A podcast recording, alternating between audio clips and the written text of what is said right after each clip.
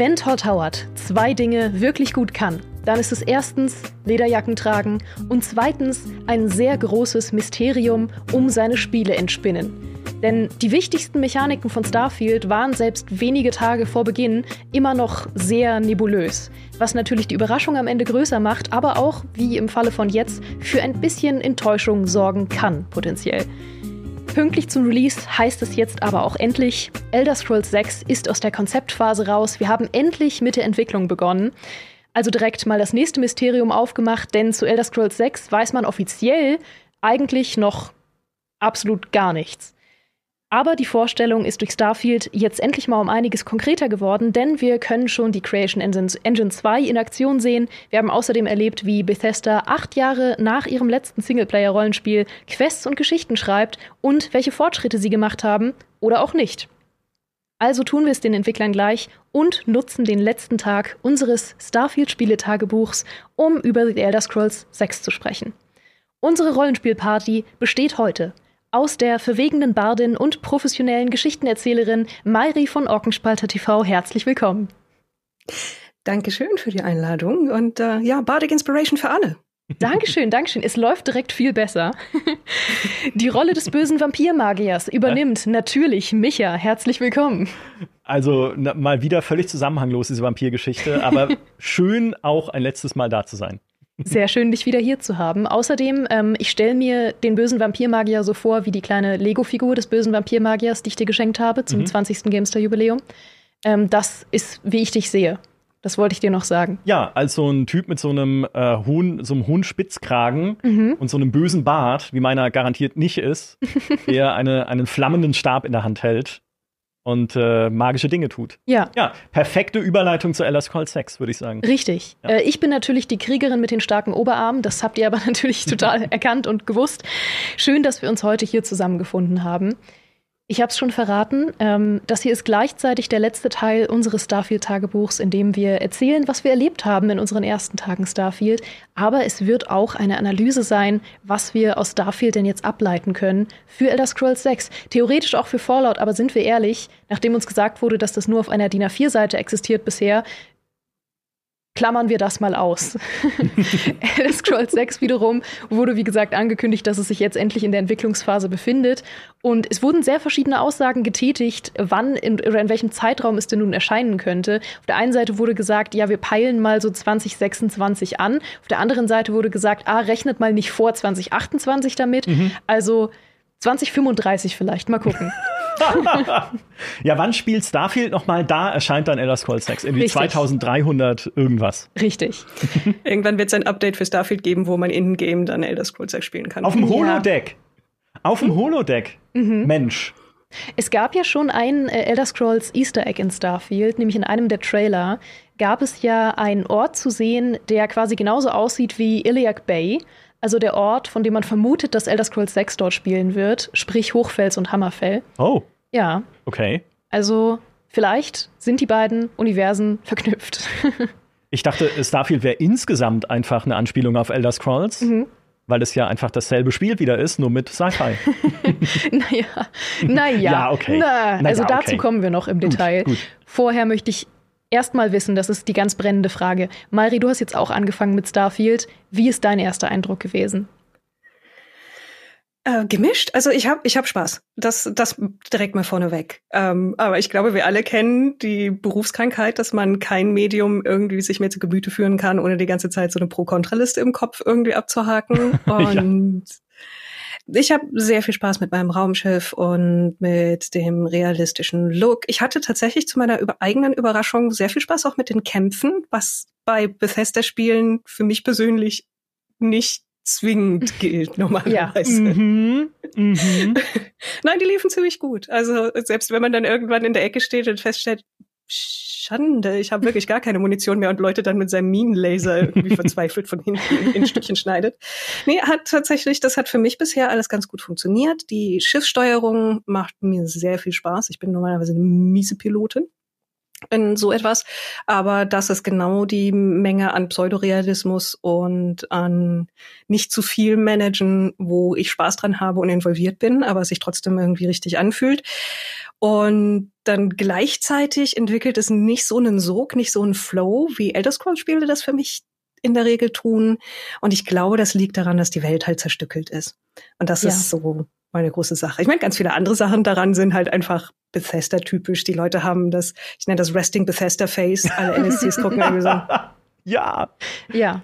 Ja. Wir haben gerade vorhin haben wir herzlich über Sarah gelästert, weil ich finde, dass Sarah wirklich von allen NPCs noch das emotionsloseste Gesicht hat. Oh. Sie ist noch mal eine Stufe drüber, muss ich sagen. Ja. Ja, Vasco hat sehr viel mehr Gesichtsausdruck. Ja, Vasco ist, ist fantastisch, so. ja, mit seiner Kameralinse, wo diese Zoom, diese Zoom-Scheibe dann rum.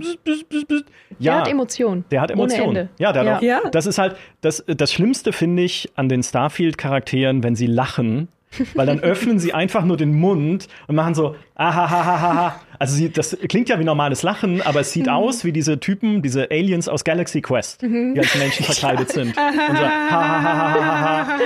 Ungefähr so sehen ja. die mhm. Starfield-Charaktere beim Lachen aus. Also ja, Charaktere. Ach, wenn wir über Wünsche für Elder Scrolls 6 sprechen, ich glaube, Charaktere werden sie nie können. Ja, das kann gut Obwohl man sein. weiß es nicht. Ja. Ich, ich möchte also gleich zumindest bei den bei den Bethesda eigenen Spielen. Ja. Äh, bei Elder Scrolls Online ist es so Hit and Miss, was was ich sehr viel gespielt habe und auch immer noch ähm, nicht mehr so regelmäßig, aber immer noch mal immer wieder wieder anpacke. Und da ist es je nach Erweiterung.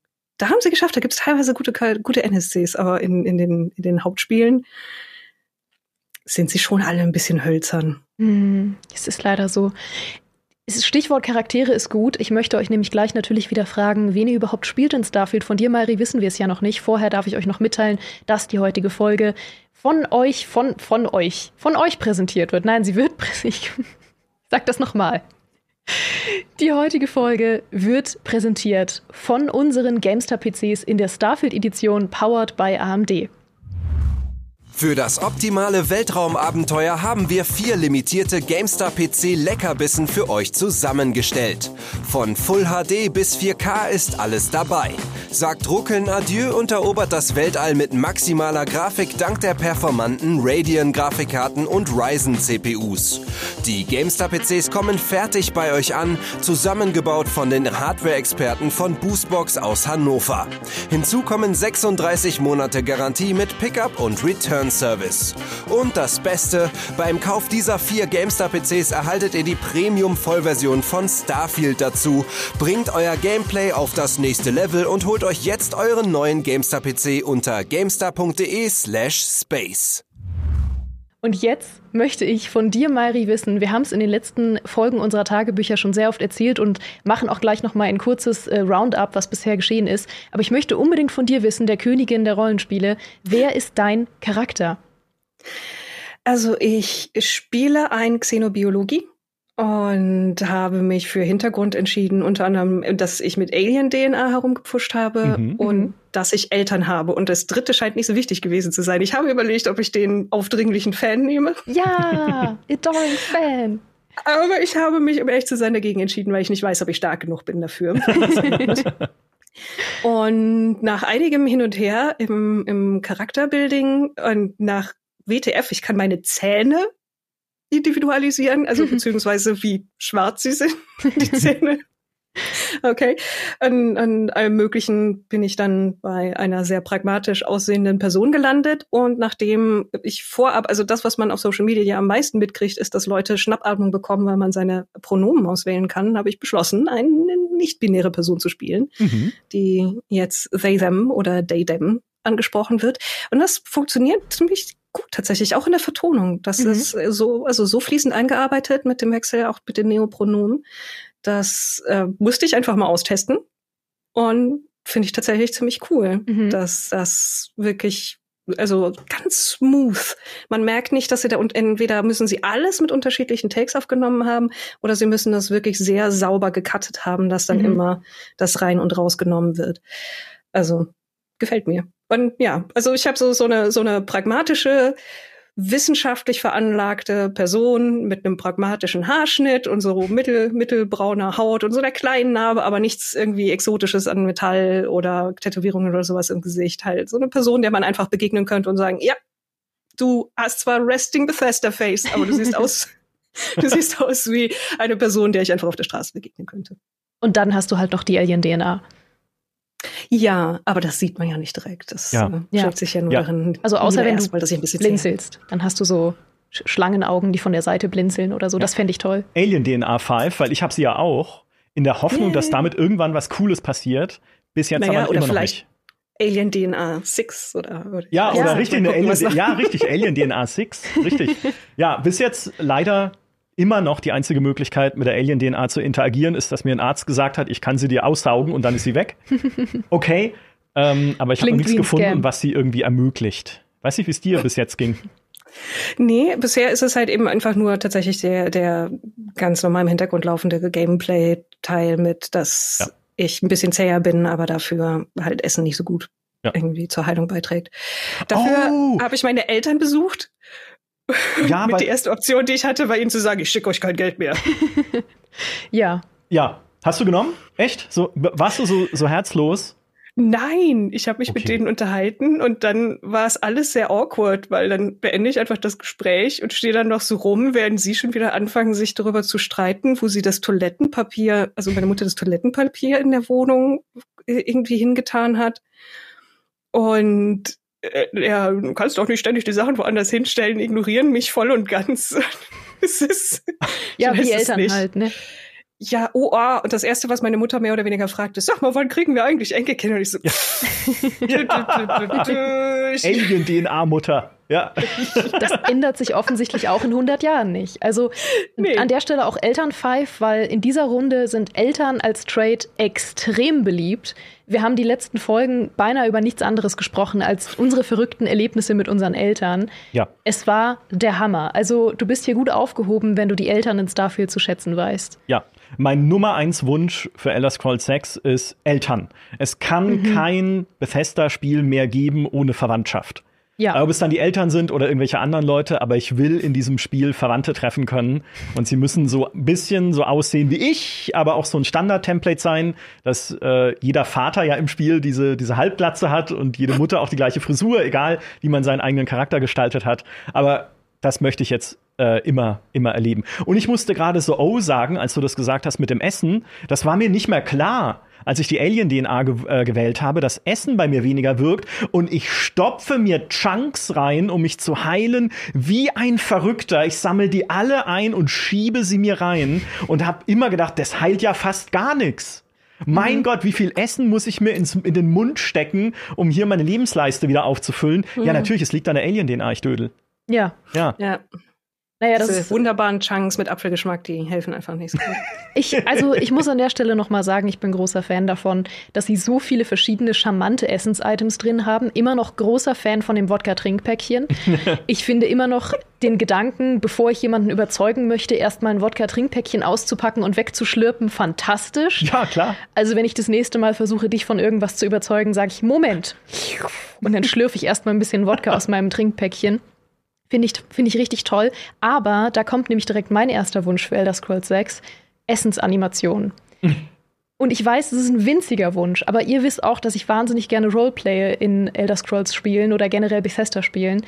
Und ich finde das so schade, wenn Essen sowieso schon manchmal nur marginal irgendwelche Effekte hat und man es sowieso eher so aus Roleplay-Gründen manchmal machen möchte, weil man zum Beispiel in einer Bar sitzt und sich ein Bier kauft und dann denkt, Mensch, es wäre doch schön, hier in der Bar das Bier zu trinken, einfach kurz atmosphärisch hier zu sitzen. Dann brauche ich eine Animation dazu. Dann will ich das doch nicht im Inventar machen und kurz so ein Geräusch haben wie und dann ist das Bier weg. Das ist doch nicht atmosphärisch. Das würde ich mir wünschen, aber ich weiß, ich bin damit äh, relativ allein. Naja, nee, bist du nicht, weil das ist ja die Domäne der Online-Rollenspiele. Ne, das, das Essence-Emote gehört ja zu jedem guten Online-Rollenspiel dazu. Was wäre World of Warcraft jemals gewesen, ohne ich setze mich erstmal hin und trinke als Magier mein Wasser, um Mana zu regenerieren? Oder zieh mir halt irgendwie einen, einen Orkschnitzel rein, um meine Lebenspunkte zu regenerieren? Und das musste ja dann auch animiert sein von Anfang an. Ja, Emotes, ganz klassischer, ganz klassisches Emote-Ding. Ja, ich meine, äh, Captain Collins hat es in der vorherigen Folge auch schon gesagt, dass ihm äh, Emotes bis zu einem gewissen Grad irgendwie fehlen, dass er sich noch selbst ein bisschen mehr ausdrücken kann im. Spiel. Ähm, bin jetzt nicht generell ein großer Emotes-Fan, außer wenn es halt wirklich zum Rollenspiel enorm beiträgt. Wie gesagt, Essensanimation. Ähm, ich habe es ja schon gesagt, Starfield, da fehlen mir oft die ruhigen Momente leider. Man muss sie sich selbst schaffen, dann geht es auch. Aber allein schon dadurch, dass man weniger ähm, ruhige Momente im Reisen hat, weil man eben nicht so dieses, äh, ich reite irgendwo lang hat oder ich fahre in meinem Raumschiff, weil es lohnt sich ja nicht wirklich im Raumschiff zu fahren und so weiter und so fort. Deswegen fände ich es schön, wenn man wenigstens sich irgendwo mal hinsetzen und eideln könnte. Starfield hat so wenige organische Idle-Momente, wenn man sie sich nicht zwanghaft schafft. Ja. Es ja. sei denn, du fliegst halt auf irgendeinen verlassenen Mond, läufst dort auf eine Monddüne, weiß ich nicht, auf so einen Mondberg mhm. und schaust dem Gasriesen beim Aufgehen zu am Horizont und hörst dazu diese Musik und es ist wirklich toll. Also ich mag die Musik, ähm, sie ist sehr vorlautig, weil es ja selber Komponist ist, natürlich mit Inon Zur, aber dann auf so einem Mond zu stehen, dieser Musik zu lauschen und diesen Gasriesen so aufgehen zu sehen, um den er sich dreht, das hat schon was. Ich muss es nicht die ganze Zeit haben, weil sonst werde ich irgendwann, ähm, habe ich ähm, äh, Erkundungsübersättigung, die sich sehr schnell einstellt, leider in Starfield, weil so toll ist es nicht. Aber hin und wieder sind es tolle Momente. Ja, aber jetzt stell dir vor, wie viel toller das noch wäre, wenn du dabei so ein vegetarisches Sandwich wegsnacken könntest. Durch deinen Helm?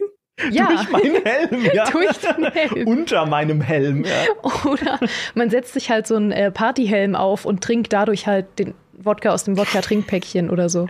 Ich sah eher so, dass das irgendwie so wie so einem Goldfischglas dann von oben so Futterflocken im Helm runtergehen. Ja. genau. Äh, ich habe das versucht, mich auf, auf den Mond, nein, nicht einen Mond, ich bin tatsächlich auf Luna, auf unseren Mond gelandet, weil ich das machen wollte. Ich bin auch auf der Erde gelandet. War so, was haben wir getan? Ähm, und das Erste, was dann passiert ist, als ich ein bisschen spazieren gegangen bin auf dem Mond, dass da irgendwelche Fanatiker rumhingen und ich so, hm, die reagieren nicht auf mich. Poke, poke. Versuch sie anzureden, dreht sich um, zieht die Waffe, schießt mir ins Gesicht. okay, ähm, die KI kommt mir vertraut vor. Hm. Oh mein Gott, ja. Da fühlt man sich zu Hause, ja. Ja, ich weiß gar nicht, wie ja. viel wir schon über Gegner-KI gesprochen haben, aber. Zu wenig. Ja, weil es keine gibt. Mhm. Ähm, es ist ja auch, ich habe so eine, so eine Alien-Queen getroffen in einer Mission. Die habe ich durch Treppenstufen hindurch einfach erschossen, weil sie da unten so rumge rumgealiened ist. Und hat versucht, mich mit irgendwie Sachen zu bespucken. Und dann habe ich sie einfach ja, sie hat sich halt dann nicht wehren können, weil sie konnte halt durch die Treppe nicht durchschießen mit ihrer Spucke und so habe ich sie dann erledigt. Ja. ja. Das ist tatsächlich leider der erste Punkt, den man nennen kann, ähm, bei dem sich Bethesda äh, nicht ausreichend weiterentwickelt hat bisher und wo man einfach noch mehr hofft. Wie gesagt, ich bin, äh, mir geht's da wie dir, Mairi, ich bin nicht der größte Fan von Kämpfen in Bethesda. Das ist wirklich nicht das, was mir am wichtigsten ist. Aber so kann man es ja auch nicht stehen lassen. Man kann ja nicht sagen, ah, du, ich bin's gewohnt, dass die Kämpfe scheiße sind und keinen Spaß machen und die Gegner alle dumm sind. Also erwarte ich schon gar nichts mehr. Nee, natürlich hofft man, dass es irgendwann besser wird und der Kampf tatsächlich auch integral ein Bestandteil ist, der Spaß macht in Bethesda-Rollenspielen. Mhm. Und dazu bräuchte es ganz dringend eine bessere KI. Also mir ging es zum Beispiel auch zuletzt so, dass ich sehr, sehr oft, wenn ich in Basen reingehe und ähm, nicht sofort alle loote, weil halt ständig Leute von überall kommen und ich ständig irgendwie am Schießen bin und mich halt langsam vorarbeite. Das heißt, ich loote nicht die ganze Zeit nebenbei. Dann geht mir die Munition aus. Also stelle ich fest, ha, ich sollte vielleicht noch mal den ganzen Weg zurücklaufen und die ganze Munition wenigstens schnell einsammeln und dann wieder zurückkommen. Und das kann ich machen. Die Gegner, gegen die ich eigentlich gerade auf offenem Feld kämpfe, sehen, dass ich zurücklaufe, um Munition zu sammeln und denken sich, ah, sie brauchen einen Moment. Alles gut, wir warten hier und kommen mir nicht hinterher. Mhm. Die sind sehr fair, ja. Es ja. ist nett auch, ja, aber ja. Ähm, also ich kann darauf keine Rücksicht nehmen. Ja, tatsächlich. Also immerhin, die Kampfmechanik selber, das Schießen selber funktioniert gut. Ja. Ne, das haben sie gut mhm. hingekriegt, fühlt sich auch gut an. Aber äh, die Leute, auf die geschossen wird, und es sind ja im allerüberwiegendsten Maße Leute, weil die Aliens gibt es zwar auch, aber das sind dann halt irgendwie entweder so Saurier oder Monsterviecher. Es gibt ja auch keine richtig großen Monster so, wie die Drachen in Skyrim, sondern halt eher normal große bis bisschen größere als dich, was diese Saurier angeht. Ja. Ich hatte allerdings, das muss ich erzählen, äh, weil es heute eine sehr, ein sehr frischer Eindruck ist. Ich hatte eine fantastische Mission im Spiel, die tatsächlich alienmäßig ist, also wie die Alien-Filme. Ich lande bei Nacht und Regen auf einem Planeten, um nach einer Kolonie zu schauen, ähm, um dort eigentlich nur was zu reparieren und stelle dann fest, oh mein Gott, alle tot ja, und nur noch eine Frau ist am Leben und sagt mir, sei bloß still, es ist hier, es ist in der Nähe. Mhm. Und dann treibt auf diesem Planeten ein Terrormorph sein Unwesen. Und den muss ich natürlich aufhalten. Es gibt da bestimmte Ziele, die ich erfüllen muss. Aber das Coole ist, ich bekomme dann einen Bewegungsmelder, der schneller piept, wenn das Viech mir näher kommt. Und das war so spannend. Mhm. Ja, also ich weiß gar nicht, äh, ob ich, ob das einfach nur die Stimmung war, in der ich eh gerade war, weil ich irgendwie gestresst war oder so. Aber ich fand das so, ähm, so nervenaufreibend, dann da durch diese Basis zu schleichen. Du hörst halt dieses Piep, Piep, Piep, Piep, Piep, Piep. Und dann oben steht eine Entfernungsanzeige, ist er 36 Meter entfernt, 18, 9 und ich drehe mich um, er ist hinter mir und ich renne einfach los. Ich hätte auch auf ihn schießen können. Er war mein Level aber dann hätte ich sehr viel Munition gebraucht und Munition kostet Geld und ich bin ja ein sehr sparsamer Charakter in Starfield. und ich bin gerannt, das Viech hinter mir her, ich bin auf Dächer gesprungen, das Viech hinter mir her. Ich muss auf den Dächern Schalter drücken, um Geschütze einzuschalten, die ihn dann erledigen sollen. Er ist hinter mir her, ich bin diese Schalter gedrückt, wieder runter, unten, über den Boden gehetzt, hab mich umgedreht, oh Gott, er ist hinter mir, weitergerannt. Das war richtig cool. Mhm. Und das war mal eine Mission und eine Quest, wie ich sie, sagen wir mal, nicht direkt erwartet hätte, weil sehr viele Quests in Starfield folgen halt diesem befester Standardmuster von, okay, geh mal darüber, hol was und bring's zurück. Ne, so mhm. typische Fetch-Quests oder sowas. Aber da hast du gesehen, da machen sie auch mal wieder was aus ihrem, aus ihrem Setting. Mhm. Einfach der Bewegungsmelder, Nacht, Regen, Gewitter und mittendrin ich und der Terrormorph, die umeinander rumtanzen mit dem Bewegungsmelder. Super. Ja, das klingt das fantastisch. Ja. Dann ist, hm? Es hilft natürlich, wenn man sich bei Klassikern bedient für die Story. Ja. Ja. Aber dann sind wir vielleicht auch direkt schon äh, in der positiven Stimmung, um mal anzufangen mit der Kategorie Dinge, die wir jetzt in Starfield erlebt haben, die wir uns so oder so ähnlich auch für Elder Scrolls 6 wünschen würden. Also Dinge, die ihr als positives Zeichen für die Zukunft seht. Und ich fange vielleicht einfach mal an mit dem Offensichtlichen und auch dem Anfang, nämlich der Hintergrundgeschichte, der eigenen Hintergrundgeschichte. Ja. Also das ist was, was ich mir sehr wünschen würde für die Zukunft. Das gab es in der Vergangenheit auch ab und zu in verschiedenen Ausführungen und Ausprägungen. Also natürlich Oblivion muss ich erwähnen als alter Oblivion-Hase, aber in Oblivion gab es zum Beispiel das in Ansätzen, dass man äh, gesagt hat, man hat eine bestimmte Klasse, die aber eben auch beeinflusst hat, wie man am Anfang wahrgenommen wurde. Also dass man gesagt hat, äh, meine Klasse ist Dieb und dann haben sie gesagt, oh, du bist also hast bisher als Dieb gelebt. Also es war so ein bisschen gleichzeitig Klasse und aber auch Vergangenheit des Charakters. Es war mhm. so ein bisschen beides. Ähm, wie gesagt, ganz, ganz kleine Ausprägung davon. Und äh, es gab manchmal Momente in Bethesda-Spielen, ähm, in denen du tatsächlich nach deiner Vergangenheit gefragt wurdest. Extrem selten, deswegen weiß ich noch alle drei, in denen das passiert ist, ähm, weil ich immer aufgeregt war. Es gab einen Moment mal in Skyrim in einer eigentlich banalen Quest, wo ähm, man mal gefragt wurde, was eigentlich mit deiner Familie ist. Und das war ich überhaupt nicht gewohnt, weil man in Skyrim ja eigentlich nicht diese rollenspieligen Dialoge hat, ähm, wo man groß was über sich selbst erzählt oder über sich selbst äh, preisgibt oder so, sondern ja eigentlich immer nur sehr inhaltliche Antworten gibt. Und da wurde man tatsächlich mal gefragt, was ist eigentlich mit deiner Familie? Und man hatte irgendwie die Option zu sagen, meine Familie ist tot, ähm, ich, sp ich spreche noch oft mit meiner Familie oder ich, ich rede nicht darüber oder so. Das waren so die drei Optionen. Total banal eigentlich, aber meine Güte war ich aufgeregt, weil das gibt für mich immer noch so ein neues Level des Rollenspiels in äh, Bethesda-Spielen und ich hoffe wirklich, dass sie das beibehalten. Wie steht ihr dazu? Ja, ja, also Eltern und beziehungsweise Vergangenheit an so etwas. Das, das finde ich sehr schön. Also wirklich auch, dass man mit diesen drei Merkmalen wirklich sich so ein bisschen seine, seine, was habe ich bisher gemacht, Hintergründe. Ja irgendwie zusammensetzt. Und ja, ich weiß, es ist Tradition, aber ein Anfang, der nicht im Gefängnis oder auf dem Weg ins Gefängnis oder vom Gefängnis anfängt, das wird nicht passieren, ja. Aber trotzdem irgendwie ein bisschen mehr als man sitzt erst mal zehn Minuten und hört andere Leute reden oder so. Das würde ich mir wünschen. Ich fand den, den Einstieg bei Starfield jetzt besser als die meisten von mhm. den Elder Scrolls Spielen. Also wir haben ehrlich gesagt gesagt, dass der Anfang einer der schlechteren bis schlechtesten ja. Anfänge ist, die wir ja, äh, das fand ich spannend. Ne? Genau, wir sind ja, ja drauf rumgetreten die ganze ja, Zeit. Also ich, nee, das war so dieses so, hey, du hast einen Job und, und lass, lass uns den machen. Und dann hat sich das für mich eigentlich alles ziemlich irgendwie organisch ergeben, was da passiert. Und tatsächlich die ersten von den NSCs, denen man da begegnet, sind auch nicht die mit den totesten Gesichtern. Ja, das okay, stimmt. Jetzt das, da haben sich Mühe gegeben. Ja. ja. Und deswegen, es war so, für, für mich macht sehr viel den Reiz hier davon aus, dass die Welt halt realistisch ist, dass sie von, von echter Raumfahrt und halt äh, Filmen wie Alien und dergleichen inspiriert ist. Mit, das sind Leute, die wirklich einen normalen Job machen. Und dass mhm. du auch wirklich so die Blue-Collar-Worker in einer Weltraum Setting-Sache hast. Und irgendwie mochte ich das. Das hat mich sehr viel mehr angesprochen mit, ähm, du wurdest jetzt im Gefängnis freigelassen oder du bist im Gefängnis und aus irgendeinem Grund kommt der Kaiser vorbei. Ich weiß, Geraldine, du liebst Oblivion. Es aber es ist einen Grund. es gibt einen Grund, dass der Kaiser vorbeikommt. Muss es nice. einen Grund geben, dass der Kaiser vorbeikommt, wenn wir mal ehrlich sind?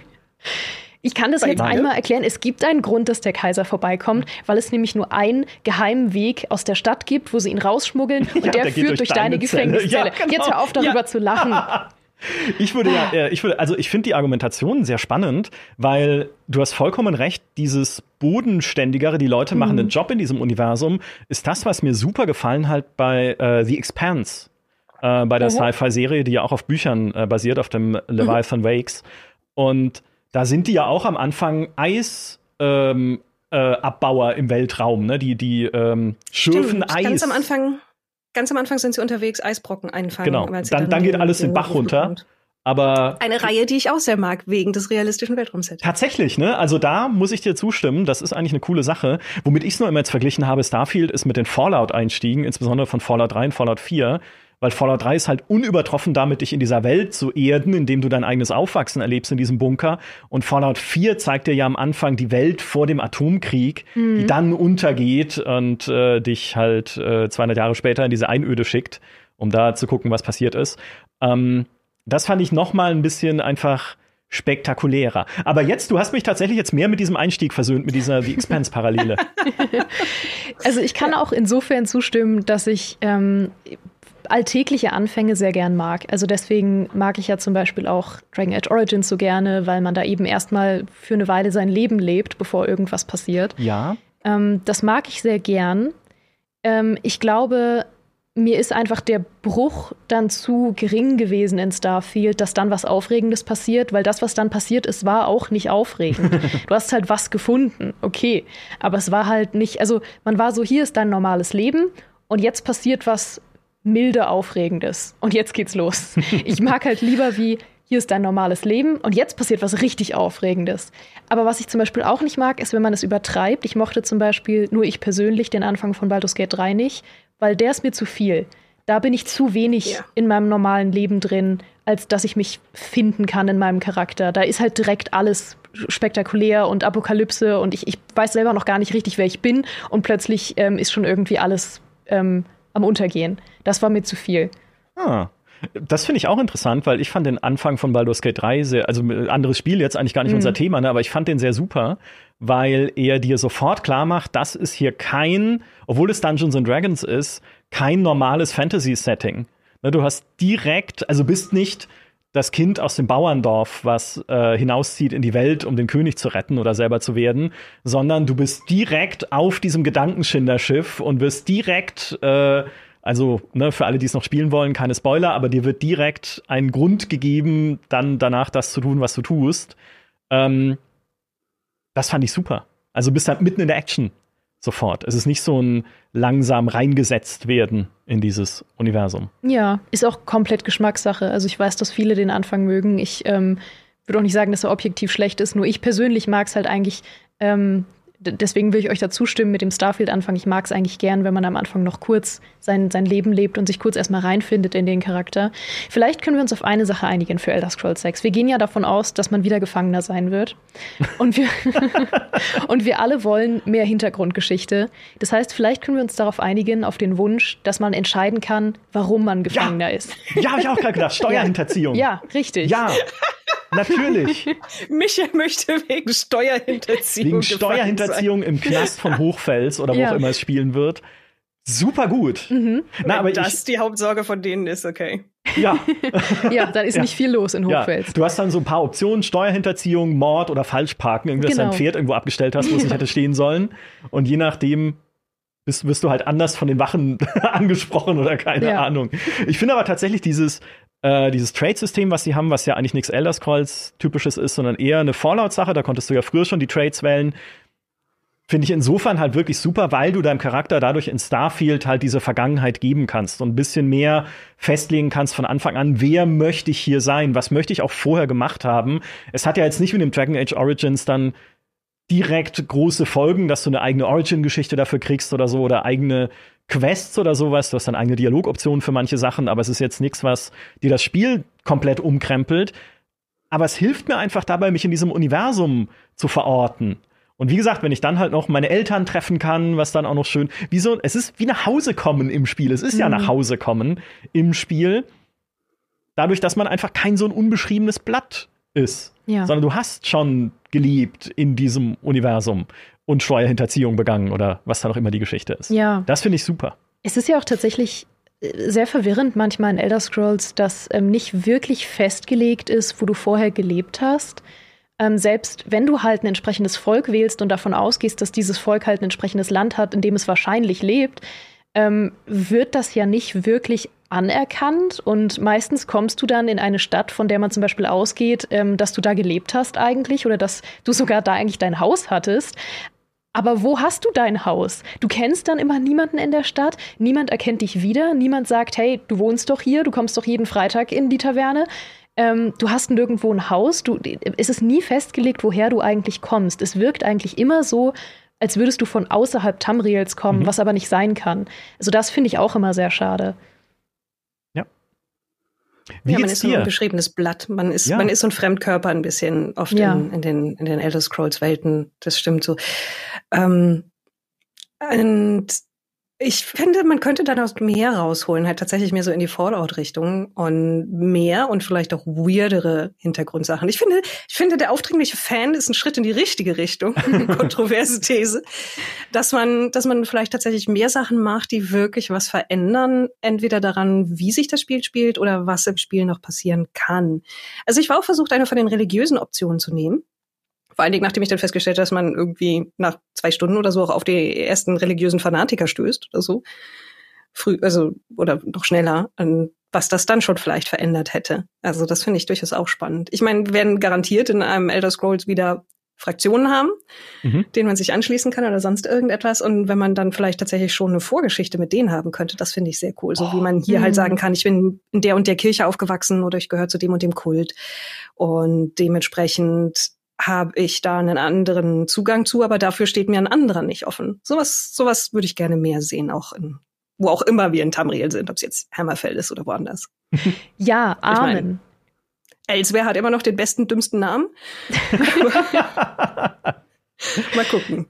Äh, Amen, Mari, also wirklich komplett bei dir. Ähm, ich muss sagen, das ist die größte Sache, ähm, die größte Hoffnung, die ich in Starfield hatte, die enttäuscht wurde wo ich hm. dachte, da könnten sie vielleicht Vorreiter sein für Elder Scrolls 6, dass die Fraktionen sich gegenseitig beeinflussen oder die Dinge, die ich mache, Einfluss auf die Fraktionen haben.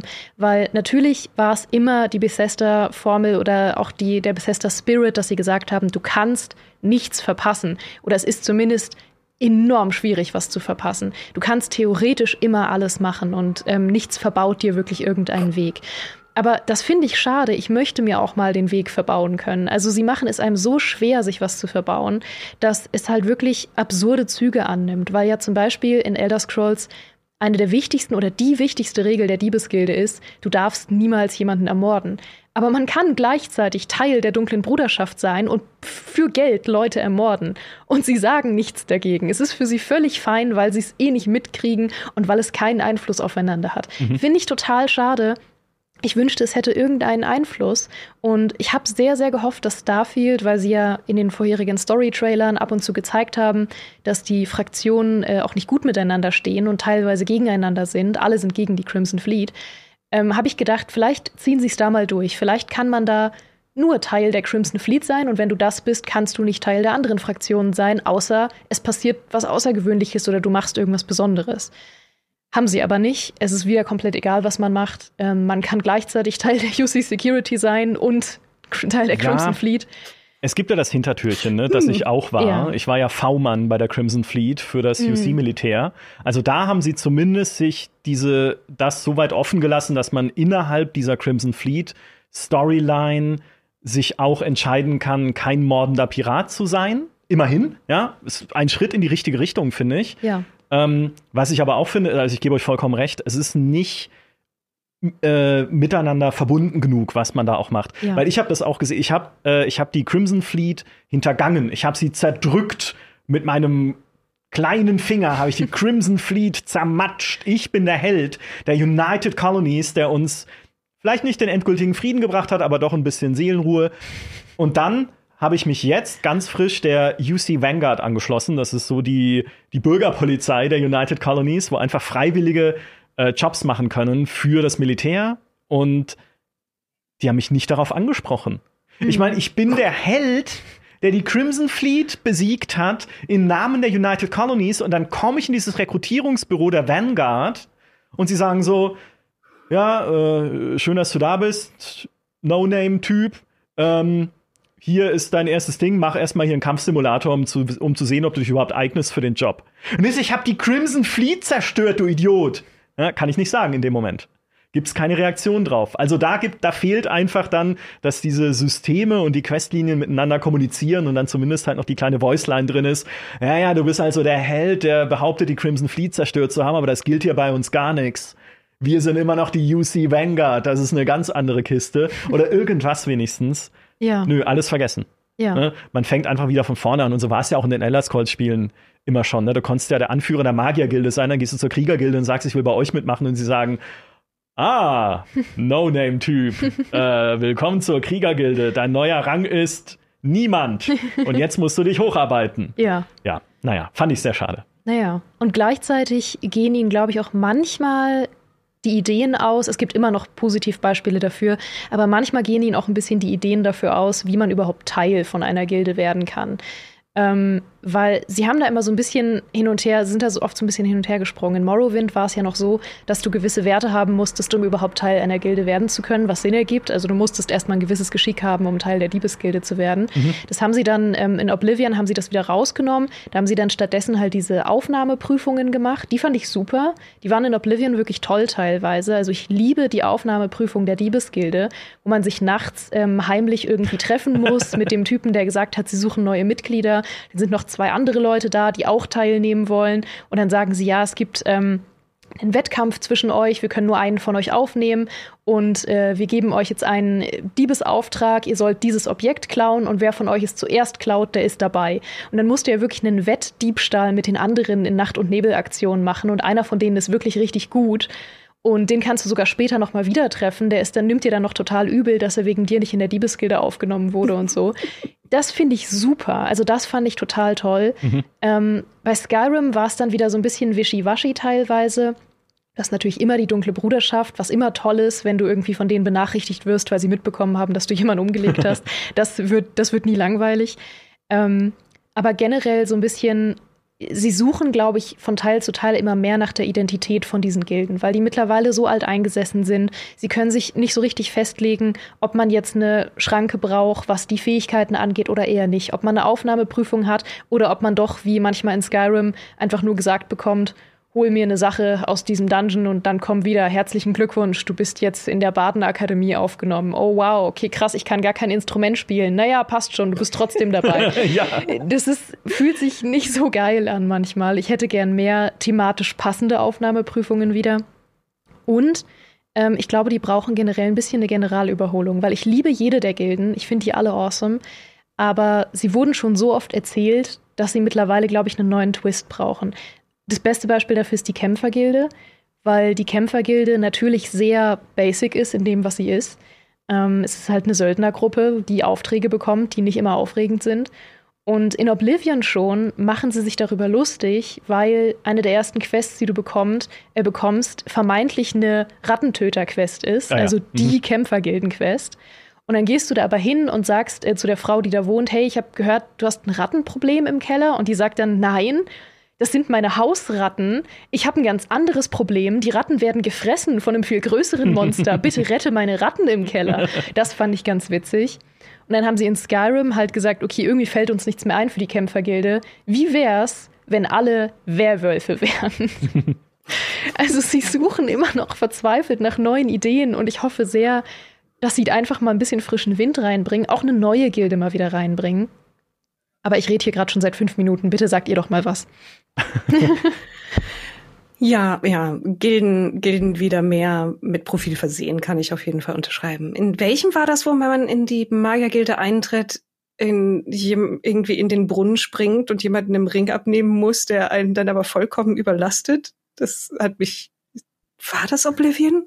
Oh, ich erinnere mich dunkel an irgendwas, was da war. Dieser Ring, der super schwer war, ja. Ja, oh, ja also quasi dann deine ganze Ausrüstung in dem Scheiß Boden lassen muss.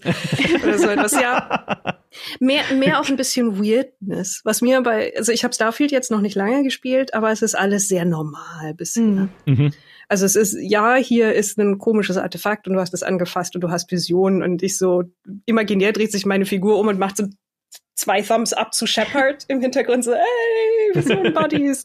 und ähm, ja, dann erkundet man und fliegt ein bisschen durch die Gegend, aber alle Quests, die ich jetzt bisher hatte, waren halt es war nichts Überraschendes dabei. Mir, ich bin, ich bin noch nicht über den, ich jage ein äh, legally distinct Xenomorph in einer nicht Alien Kolonie mhm. oder sonst irgendwas, äh, sondern also was ich bei bei Bethesda-Spielen immer zu schätzen wusste, waren die richtig weirden Quests. Ja. Wo du wirklich dann hinterher aufstehst und zu einer anderen Person gehst, die es ausspielt und sagt, warst du schon bei XY oder bist du schon nach dem Getränk da und da aufgewacht? Oder ist, ist dir der Typ schon über den Weg gelaufen mit dem Käse, was weiß ich?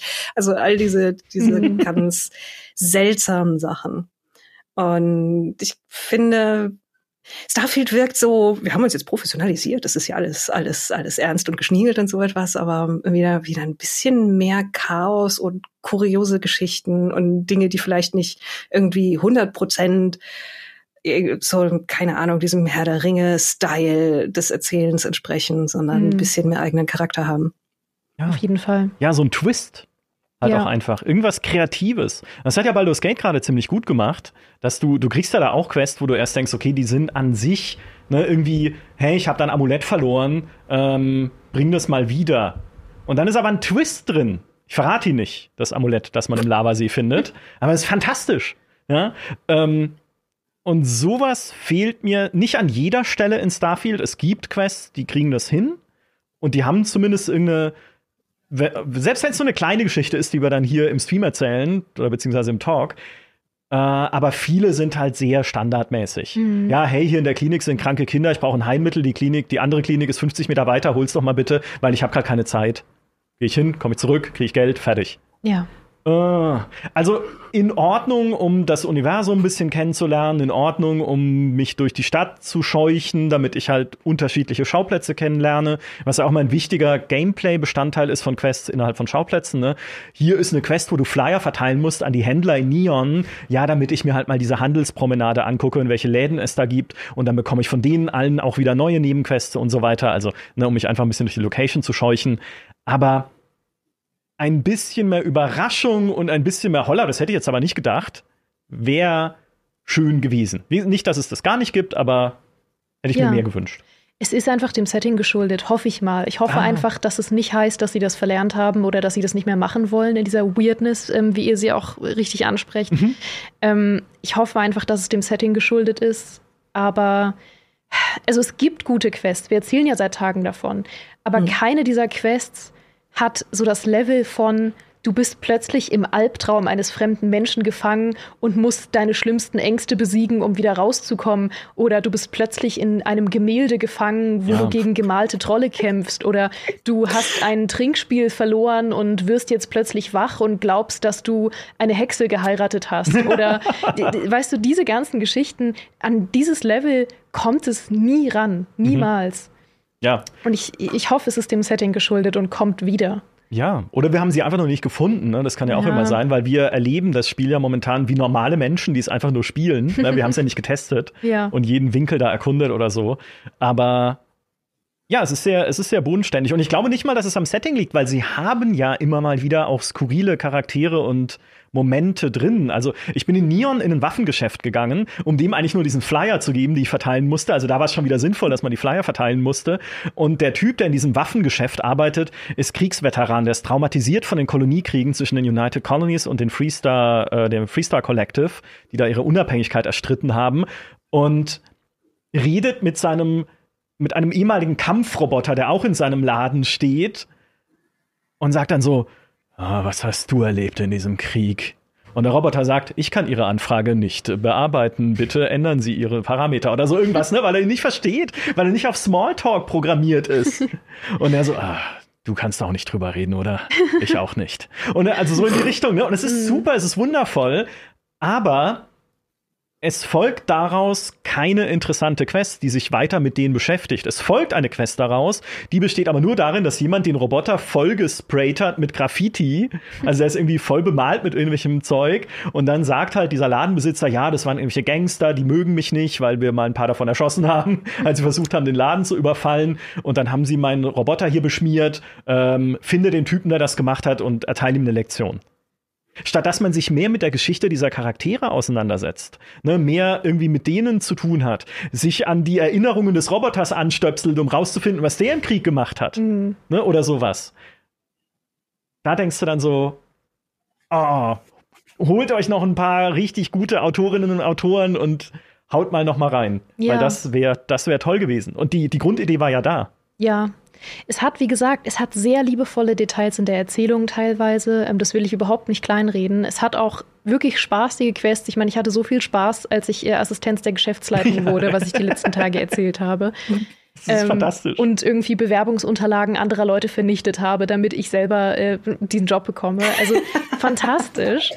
Ähm, ich habe mit der, mit der Führungsetage des Konzerns, für den ich arbeite, gesprochen. Ich war mhm. im Meeting mit, den, mit, der, mit der Führungsetage ja. und habe Kaffee verteilt an die Leute und habe dann von denen gesagt bekommen, dass ich gefälligst pünktlich und schnell sein soll, keine Probleme verursachen und ähm, soll doch dann bitte Bescheid sagen, wenn irgendwelche Probleme sind, weil dann wird mir das vom Gehalt abgezogen.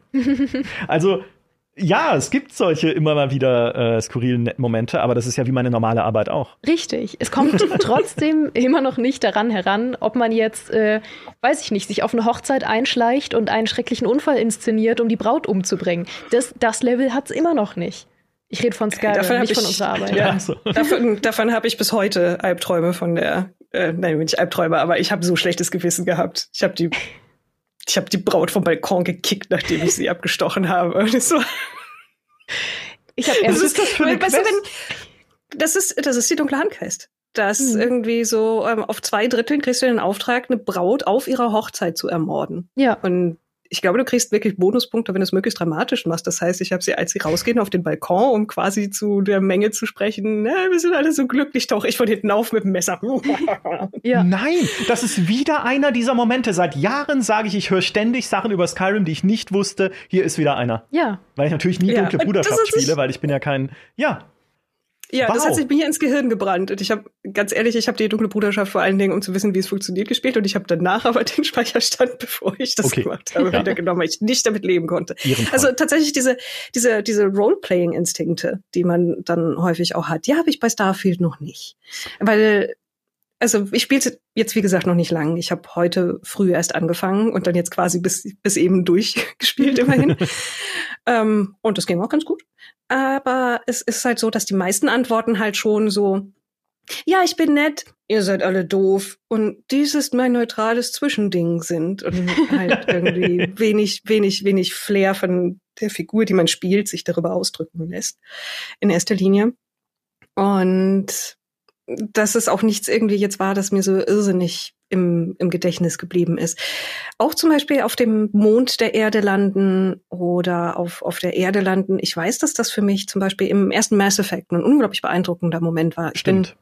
bin mit einem mit einem Hobbyastronomenvater aufgewachsen und diese Tatsache, dass Menschen auf dem Mond waren, fand ich immer absolut beeindruckend und faszinierend. Und diese Wunscherfüllung, das das erste Mal selber zu machen, war bei Mass Effect, auch wenn es natürlich grafisch zu dem Zeitpunkt halt naja, es war da, ne? Irgendwie war äh, bemerkenswert, hat sich absolut festgesetzt. Und hier war es so, ich lande auf dem Mond, weil ich auf dem Mond rumlaufen will. Und ja, und dann gehe ich halt wieder. Ja, ja so ging es den Amerikanern damals auch. Ja. Ich glaube, die waren ein bisschen, ach komm, die, okay. die hatten doch Spaß, beziehungsweise die, die hatten, die hatten Spaß damit, mit der, mit der Schwerkraft nicht klarzukommen, die ganze Zeit auf dem Arsch zu landen. es ist, äh, ich habe, ich, also ich bin, bin, bin wirklich, ich, ich mag realistische Raumfahrt, ich mag ähm, tatsächlich auch die, die reale Raumfahrt. Ich habe es geschafft, endlich mal im Kennedy Space Center zu sein, habe ein Stück echten Mondstein angefasst. Das ist für mhm. mich wirklich tatsächlich, also dass Menschen es geschafft haben, einen anderen Himmelskörper zu besuchen, für mich absolut faszinierend. Deswegen mhm. sind so semi-realistische Science-Fiction-Settings für mich auch immer etwas, das für mich so Traum Erfüllung, Wunscherfüllung, Fantasien und dergleichen sind.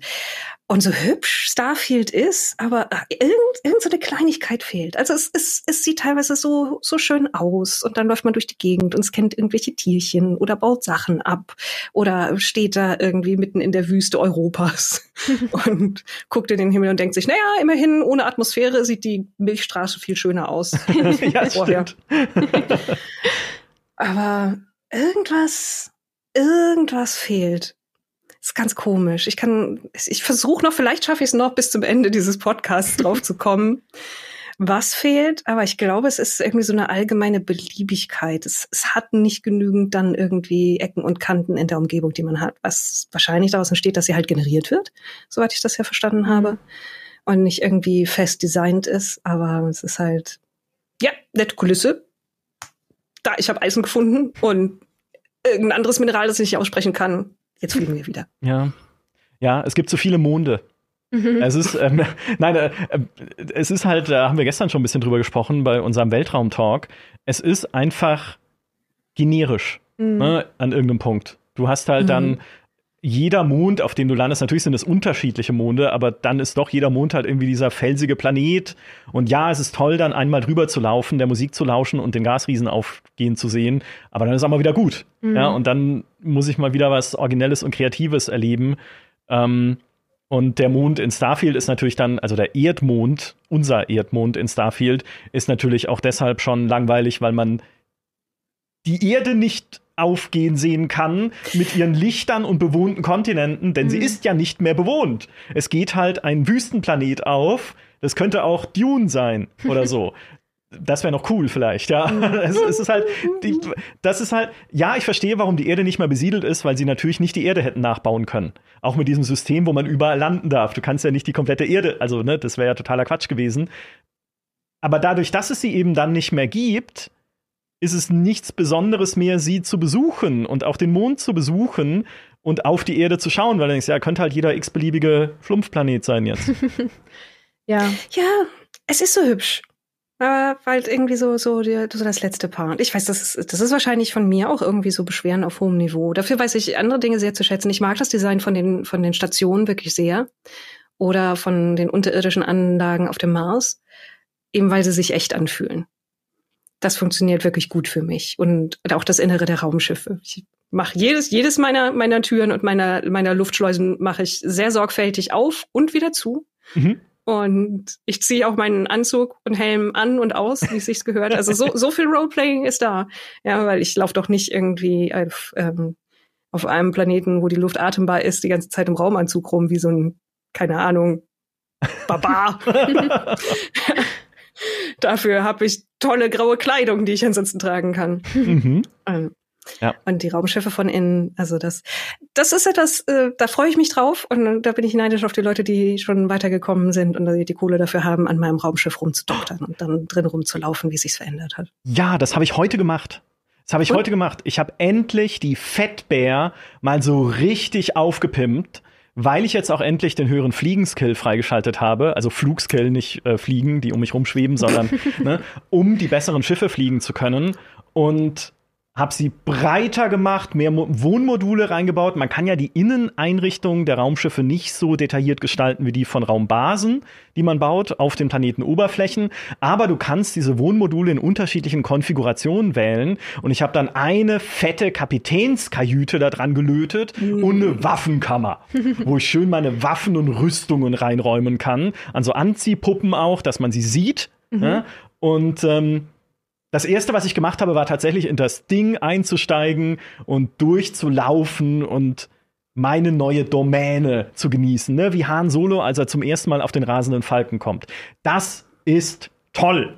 Mhm. Und natürlich habe ich die Waffen äh, auch aufgerüstet und dann den ersten Piraten, den, der mir begegnet ist, irgendwo im Weltraum, lachend weggepustet, weil er halt auch im Level viel niedriger war als ich super. Ich liebe diesen Raumschiff-Editor. Ich liebe es, wie du sagst, an in dieses Schiff einzusteigen und ist mein fliegendes Zuhause. Mhm. Ja, und so wie mein Camping, mein Campingwagen, in dem ich wohne. Mhm.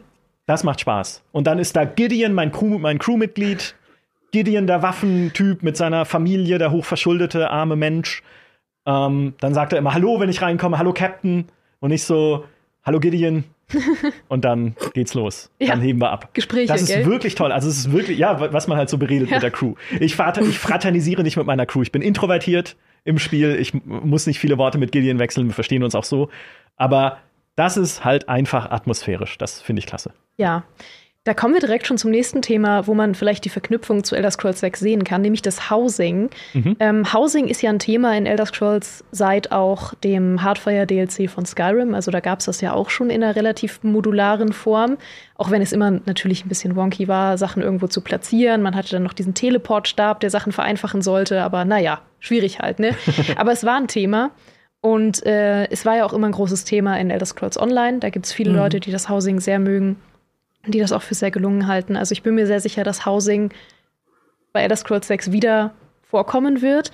Aber wir haben ja vorhin kurz drüber gesprochen. Du meintest, ähm, dass ja jetzt die Frage ist, wie sie dieses mobile Housing quasi ja. umsetzen wollen. Und da ist meine Hoffnung, wenn sie das wieder mit reinnehmen in Elder Scrolls, was sie jetzt da in Starfield geschafft haben, dass sie endlich mal Camps einbauen. Camps sind für mich so relevant für Rollenspiele. Die haben mir immer gefehlt in Elder Scrolls. Es gibt tolle Mods, die äh, Camping erlauben, dass du selber Camps bauen und aufschlagen kannst.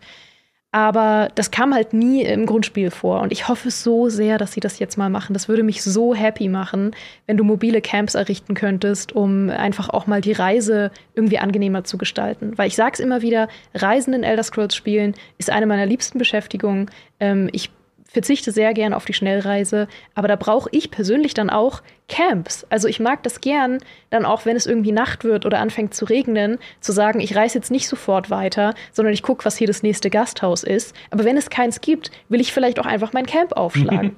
oder wenn ich kein Geld habe ja. oder kein Geld ausgeben möchte oder mir das Gasthaus nicht gefällt. Ja, äh, Fallout 76 hat es ja gemacht. Mhm. Da hast du ja dein mobiles Camp, was auch komplett äh, einfach dein mobiles Haus ist. Also du kannst da einfach ein Haus in die Landschaft stellen. Das ist vielleicht ein bisschen übertrieben in Elder Scrolls 6. Es sei denn, es ist ein magisches Haus aus der Flasche oder sowas, das man dann da hinkippt. Ähm, aber dass es so ein bisschen auch wieder ist wie in Baldur's Gate, dass du halt so ein Lager aufschlägst und da sind dann auch NPCs, die mit dir in irgendeiner Form verbunden sind. Auch das war ja in Fallout 76 so, nur halt irgendwie aus technischen Limitierungen oder sowas immer nur einer. Also du hattest ja Begleiter aus allen Fraktionen, aber immer nur eine Person konnte da sein. Das war dann ein bisschen komisch. Ähm, aber diese, diese Idee einfach, ne, wie in Baldur's Gate dann Lager aufzuschlagen, mit den Leuten mal quatschen zu können, am, weiß ich nicht, Lagerfeuer zu sitzen und äh, vielleicht auch ein paar äh, spezielle Dienstleistungen da angeboten zu kriegen, in welcher Form auch immer, oder Würfelpoker zu spielen oder was auch immer in dem Spiel halt geht, fände ich toll. Wäre sehr cool. Ja, das ist was, was mir auf jeden Fall noch fehlt für die, für die Immersion, sag ich mal. Also ich fände es cool, wenn, wie auch immer sie es umsetzen würden, wenn man da jetzt einen Planwagen hat oder was auch immer äh, da jetzt irgendwie eine Option wäre, den man irgendwie, oder eine Kutsche, die man halt hinter sich herziehen kann, wo man dann sein Lager auspacken kann. Dass sie ohnehin ja auch wieder mehr, du sagst schon mit den Begleitern, mehr Fokus auf ich ignoriere jetzt, dass du mich gerade auslachst, mehr oh. Fokus auf Begleiter Ich fand nur die Kutsche sehr witzig. Einfach mir die Vorstellung, dass immer so zwei Ochsen so eine Kutsche hinter dir herziehen ja. in Elder Scrolls 6. Immer wenn du dich umdrehst, sind die Ochsen da mit der Kutsche. Und ich gehe mal hier in den Dungeon und die Ochsen versuchen sich dann in den Dungeon reinzuquetschen, so. Ja. Ja, ich muss auch gerade denken, im, im, im Chat wurde es auch schon gesagt und da dachte ich auch erst dran, warum nicht einfach ein Schiff, weil Hammerfell hat genug Küste, beziehungsweise. Habe ich auch ähm, gesagt. Habe ich auch gesagt, habe ich hier vor unserem Talk gesagt, dann wurde ich ausgelacht, weil es hieß, ich da ist zu gelacht. wenig Küste. Ich habe nicht, ich hab nicht ja, gesagt, stimmt, du hast mich angeschrien und nein, gesagt. Nein, nein. Stimmt, ich, ein bisschen, ich bin ein bisschen laut geworden. Äh, nee, es hat natürlich Küste. Es ist ja äh, Iliac Bay, was einfach diese Gegend um Hammerfell und, ähm, und Hochfels ist, in der es mutmaßlich spielen wird. Aber was halt die Frage ist, es hat halt nicht wirklich viel Gewässer, das du durchqueren müsstest. Also es hat halt Gewässer am Rand, aber wenn es wirklich nur die beiden Gebiete sind, dann wüsste ich nicht, wo man mit dem Schiff hinfahren sollte. Also außer sie machen irgendwie noch die Somerset-Insel dazu oder so, das wäre mega. Wenn es jetzt tatsächlich mhm. irgendwie drei Gebiete wären und die Somerset-Insel liegt ja durch das Meer nebenan quasi. Das wäre eine Idee. Aber ansonsten, ähm, ist ein bisschen schwierig, wo man da lang fahren sollte, weil es ist nicht wie zum Beispiel in Cyrodiil aus Oblivion, da hast du ja echt relativ viel Wasser in der Mitte gehabt, wo mhm. du ähm, wirklich auch durchschwimmen konntest.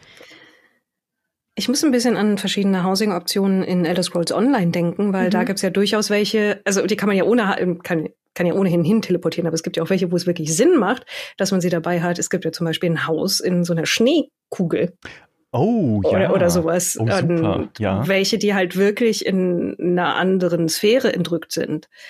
Das ist ja generell bei der Lore von Elder Scrolls absolut möglich, dass man sein Lager halt wirklich einfach mit immer dabei hat und Leute dann auch dahin mitnehmen kann. Oder halt, mhm. was wirklich sehr, sehr knuffig wäre, seine, seine Schneekugel hinstellt und dann reintippt. Vor allen Dingen, man die um, bei der Schneekugel in ESO ist es ja toll, dass man wirklich die Umgebung dann oben so an dem Himmel sehen kann durch das Glas, wo man wirklich dann in dem Ding quasi drin ist. Mhm. Das ist ja so super. Verzerrt. Also da gibt's wirklich, wirklich eine, eine Menge Ideen, die ich mir vorstellen kann. Und ja, ich kann das, ich habe es bei, bei Baldur's Gate 3 jetzt wieder gemerkt, wie sehr ein gutes Camp Spaß machen kann mhm. in einem Rollenspiel. Und mit das Beste ist und bleibt natürlich das von, von Dragon, Age, Dragon Age Origins. Ja. Wo man halt wirklich viele Interaktionen hatte. Ich meine, Bonus jetzt, Baldur's Gate 3, das Eulenbär-Baby in meinem Lager. Hallo, unschlagbar. Wir beide. Ja. Wir sind beste Kumpels, ja. ja. Druiden, Druiden und Eulenbären, unschlagbares Team. Aber in, ja, sowas, äh, sowas kann ich mir vorstellen. Also in Dragon Age Origins hast du immerhin diese Nacktratte, die irgendwann in deinem Lager stehen kann. ähm, es gibt eine Quest, in der man so eine Nacktratte Das ist jetzt aber gemein zu Alistair. Sorry. Du weißt, ich bin nicht sein größter Fan. Diese Nacktratte ist schon wieder in meinem Lager. Ja. Geh weg, Alistair. Ja. Also entschuldige, seit Alistair mal zu mir der Menschenfrau, die vorher mit ansehen musste, wie vor ihren Augen ihre komplette Familie abgeschlachtet wurde. Und Alistair daraufhin zu mir meinte, ich weiß nicht, hast du schon mal jemanden verloren, der dir nahe steht? Ja, Alistair, meine komplette Familie vor einer Woche. Also seitdem ist, bin ich nicht mehr der größte Fan Tja. von ihm. Mhm. So ist er. Ja, ja, der Alistair. So kennen wir ihn. Einfach und dann kein, hat er gesagt, kein Feingefühl. Hey, hast du Lust auf Sex? Und dann war ich wirklich wütend. Das muss dann ja aber schon fortgeschritten sein, weil er hat als der besten Gespräch, sorry, ich schweife ab, aber nee, dieses Gespräch mit dem Have you ever licked a lamppost in winter? Ich glaube, das habe ich schon mal irgendwie ja. zitiert, aber das hat sich auch, das ist auch so eins, das sich eingebrannt hat. Ja. Wenn du ja. mit ihm drüber redest, ob man jemals schon mal Sex hatte. Ja. Naja, Alistair, ne? Die Nacktratte.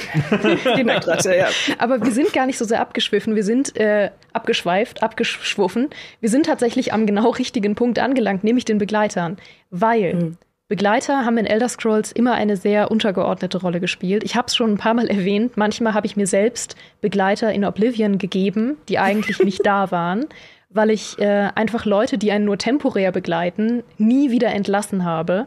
Ich habe äh, eine Gang gegründet mit dem äh, verrückten Fan, mit ähm, einer Ork-Dame namens Mazoga, die eigentlich nur will, dass ich sie kurz nach Fischerfelsen rüberbringe. Und Martin natürlich. Das ist äh, meine Rollenspiel-Party in Oblivion, die ich sehr mag. Und ich mag es sehr gern, wenn ich mit ihnen spreche und Mazoga immer so Sachen sagt wie, bringt mich nach Fischerfelsen. Jetzt. Aber sie weiß schon längst, wir sind seit Jahren unterwegs. Ich bringe sie nicht mehr nach Fischerfelsen. Sie sagt es auch nur noch so liebevoll, weißt du, so, sie weiß schon, wir gehen nicht mehr nach Fischerfelsen. Wenn ich Martin anspreche, sagt er, auf zur Veynon-Priorei. Und er weiß genau, wir gehen nicht zur Veynon-Priorei. Also, es gab vorher schon Möglichkeiten, Begleiter zu haben. Dann gab es natürlich das Huskarl-System in Skyrim. Ähm, aber die Begleiter waren einfach nie besonders aufregend geschrieben.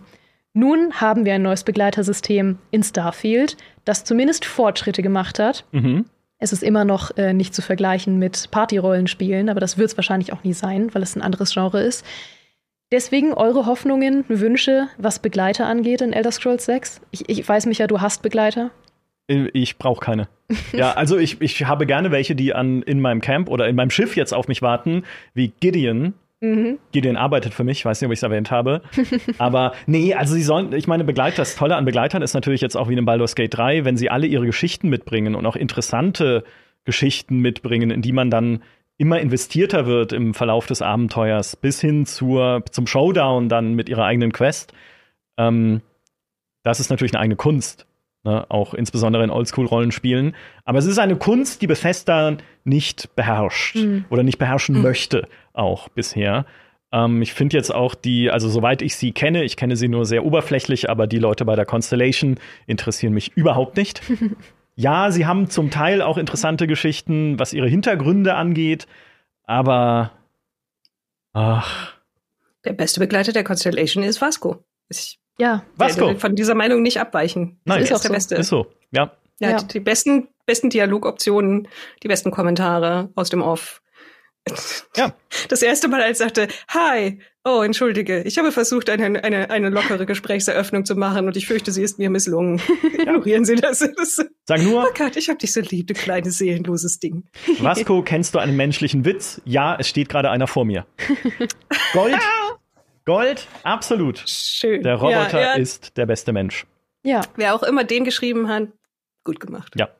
Jetzt möchte ich so, so einen Steampunk-Dwemer-Roboter in Elder Scrolls ja. 6, der einfach dasselbe ist, nur halt in dieser Steampunk-Version. ja. Ja, so, ein- so, ein- so ein klappriger Centurio, der halt in erster Linie irgendwie da ist, um deine Sachen zu verwalten und Dinge zu identifizieren und der die ganze Zeit irgendwelche Kommentare von sich gibt. Genau. Dass die heutigen mehr nicht mehr so sind, wie die Leute, die ihn gebaut haben. ja. Hey, Dwemer, äh, kurzer Exkurs, weil du sie gerade ansprichst. Ähm, ich habe schon so lange die Hoffnung, dass die Dwemer irgendwann mal eine größere Rolle spielen werden in dem Elder Scrolls Teil, weil ja immer in der Lore davon erzählt wird, also je nachdem, wer es erzählt, ist es weniger eindeutig. Ähm, aber es wird immer viel darüber erzählt, was mit den Dwemern passiert ist. Manche sagen, sie sind sich sehr sicher, dass sie bei der Schlacht am Roten Berg umgekommen sind. Manche sagen aber auch, sie sind einfach verschwunden und niemand weiß so richtig, ob sie gestorben sind oder ob es irgendeinen Vorfall gab, durch den sie verschwunden sind am Roten Berg. Und das finde ich super cool, weil Ja. die sind so eine tolle, so ein tolles Volk, so, haben so eine tolle Geschichte und es wurde so viel schon von ihnen erzählt. Die Dwemer-Ruinen gehören ja auch zu den Highlights in Skyrim. Und ich hoffe so sehr, dass die irgendwie noch eine Rolle spielen werden, dass man jemanden trifft, ähm, der ein Dwemer ist, dass man irgendwie rausfindet, was mit ihnen passiert ist, dass man rausfindet, dass sie doch noch leben. Das wäre noch so ein Wunsch, der mit Starfield nichts zu tun hat, aber den ich von Herzen habe an Elder Scrolls 6. Unbedingt. Es gab ja schon einen in Morrowind. Ich wollte gerade sagen, konntest. ich habe ich so, bilde ich mir das ein? War, Nein, nein, war das das nicht war der so. ganze Ja, Plotpunkt genau. in Morrowind? Mhm. So, oh, ich hatte gerade so diesen Mandela-Effekt, dass ich das Gefühl hatte, ich erinnere mich an die Realität anders als ihr, aber dann ist ja alles gut. Nein, nein, entschuldige, aber in, also das ist ja nun schon wieder ein paar hundert Jahre her. Ja. Und ähm, ich würde einfach gern noch mehr von dieser Story erfahren, weil sie Unbedingt. streuen immer schon so viele Hinweise, was das angeht. Naja, vor allem, weil ich, also generell sind ja Ruinen und Dinge, die einer Welt Vergangenheit geben, super wichtig. Ja. Einfach. Weil du dann siehst, okay, das ist halt ein Universum, das nicht angefangen hat mit der Charaktererstellung von mir, sondern wo es noch ein paar hundert Jahre Vorgeschichte gibt. Mhm. Und die Dwemer sind halt da im Elder Scrolls-Universum ein ganz wichtiger Faktor, auch gerade wegen dieses Mysteriums. Deswegen bin ich so hin und her gerissen. Einerseits hoffe ich, dass es irgendwann mal aufgeklärt wird. Andererseits hoffe ich das nicht, weil ein unaufgelöstes Mysterium ist das beste Mysterium, das immer noch die besten Geschichten erzeugt. Aber ich bin total dabei. Ich liebe die Dwemer. Das ist, weiß man schon zu welcher Zeit? Also, ich meine, bisher ist ja alles nur Gerücht, aber wurde auch gerüchtet, wann das Spiel spielen soll, weil das ist ja nicht immer linear bei Elder Scrolls sozusagen. Ja, Nichts Konkretes, soweit ich weiß. wo. Also was halt bisher, ähm, sage ich mal, das konkreteste Gerücht ist, das es gibt, ist eben der Ort, an dem es spielt, also Iliac Bay, sprich äh, der orientalische, an, orientalisch angehauchte Bereich von Hammerfell und eben der mitteleuropäisch-Fantasy-Bereich von Hochfels, was ich ähm, leider keine besonders mutige Wahl finde, weil ähm, Morrowind gilt ja bei vielen Leuten, die Oblivion nicht gespielt haben, immer noch als der beste Teil von Elder Scrolls. ähm, und ich glaube, das liegt hauptsächlich daran, äh, dass das Setting ja auch sehr, sehr mutig und außergewöhnlich war und sehr viel gezeigt hat, was man im High Fantasy noch nie gesehen hat. Und danach sind sie ja davon abgewichen, weil Oblivion war zwar sehr, sehr divers, was das Fantasy war, was es gezeigt hat, aber es war eben auch eine sichere Bank. Ähm, Skyrim war es auch, weil damals äh, ja eben auch noch dieser große Wikinger-Hype dann losgetreten wurde. Das heißt, sie wussten, äh, das ist auch eine sichere Bank, die die breite Masse ansprechen wird. Und es gibt Orte, die absolut vergleichbar wären mit Morrowind, mit dieser ähm, Merkwürdigkeit, die damit einhergeht, so mit den riesigen Pilzen und den ähm, riesigen Netschkühen, die es da gibt und, den, und dem Vulkan und so weiter. Ähm, es gibt ja immer noch Schwarzmarsch. Schwarzmarsch ist ja das einzige Gebiet, was zu großen, großen Teilen immer noch nie vorkam in irgendeinem Spiel. Also abseits natürlich von den äh, Arena slash Daggerfall, die mhm. halt noch mehr von der Welt gezeigt haben. Aber es kam nicht in ESO vor. Und das ist fast der einzige Bereich, der noch komplett unentdeckt ist in ESO. Es gibt nur Außenbereiche, in die man äh, da schon gehen kann, aber nicht wirklich ins Herz vom Sumpf von Schwarzmarsch. Ich weiß, sie werden das nicht machen, ich kann es auch nachvollziehen. Aber das wäre die mutigere Wahl gewesen, auf jeden Fall. Und so haben sie jetzt halt eine ganz okaye Wahl, mit der ich leben kann. Sie haben wieder High Fantasy drin. Ähm, Hochfels ist auch vergleichbar irgendwie von der, ähm, von der Umgebung, von der Landschaft wie Oblivion ein bisschen. Ähm, sie haben halt, sie haben halt noch ein bisschen Würze drin durch das orientalisch angehauchte Wüstensetting von Hammerfell. Ich mag Rotwadon sehr, sehr gern. Man mhm. wird es sehen, denn ich werde jetzt die kontroverse Theorie in den Raum werfen. Oh Gott. Warum bauen sie nicht einfach für Elder Scrolls 6 ganz Tamriel und 20 Locations sind handgebaut und alles dazwischen wird prozedural befüllt, wie jetzt die Planeten in Starfield. Denn nicht, dass ich es wollen würde. ich, ich sage es gleich dazu. Ich baue hier keine Utopie, sondern eine Dystopie vielleicht. Aber wenn Sie jetzt schon so sehr auf prozedurale Weltbefüllung setzen und auch eine Engine jetzt sehr darauf gebügelt haben mit der Creation Engine 2, heißt nicht, dass es bis äh, The Elder Scrolls 6 erscheint nicht noch fünfmal umgebaut wird, was sie da als Technikgerüst haben. Aber offensichtlich hält es ja Bethesda für einen wichtigen Teil seiner Zukunft, eine Welt mit, naja, einem Algorithmus befüllen zu lassen. Und dann könntest du doch sagen, na ja, dann ist halt diese Welt zwar vorgegeben oder irgendwie vorgeneriert, aber wenn du dich durchbewegst von Stadt zu Stadt, die handgebaut sind, das ist mehr handgebauter Content, als wir jemals in einem Bethesda-Spiel vorher haben, wird Todd Howard sagen bei Elder Scrolls 6. Aber wenn du dich von Stadt zu Stadt bewegst, ist alles dazwischen gefüllt mit irgendwie, da wird eine Höhle reingesetzt und da hinten wird irgendwie ein Zauberturm hingestellt und da vorne ist eine Festung mit Orks und so.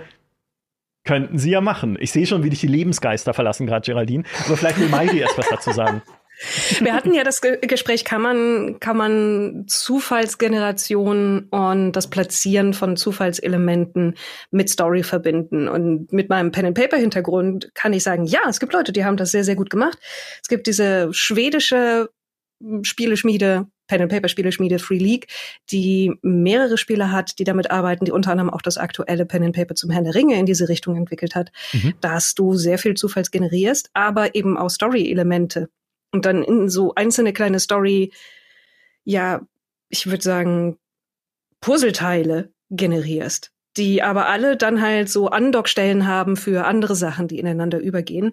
Und einzelne Orte, die handgebaut sind, die Schauplätze, die dann eben mit den gänzlich zufallsgenerierten Part ineinander greifen. Aber dafür muss man interessante Dinge zufallsgenerieren. Ja.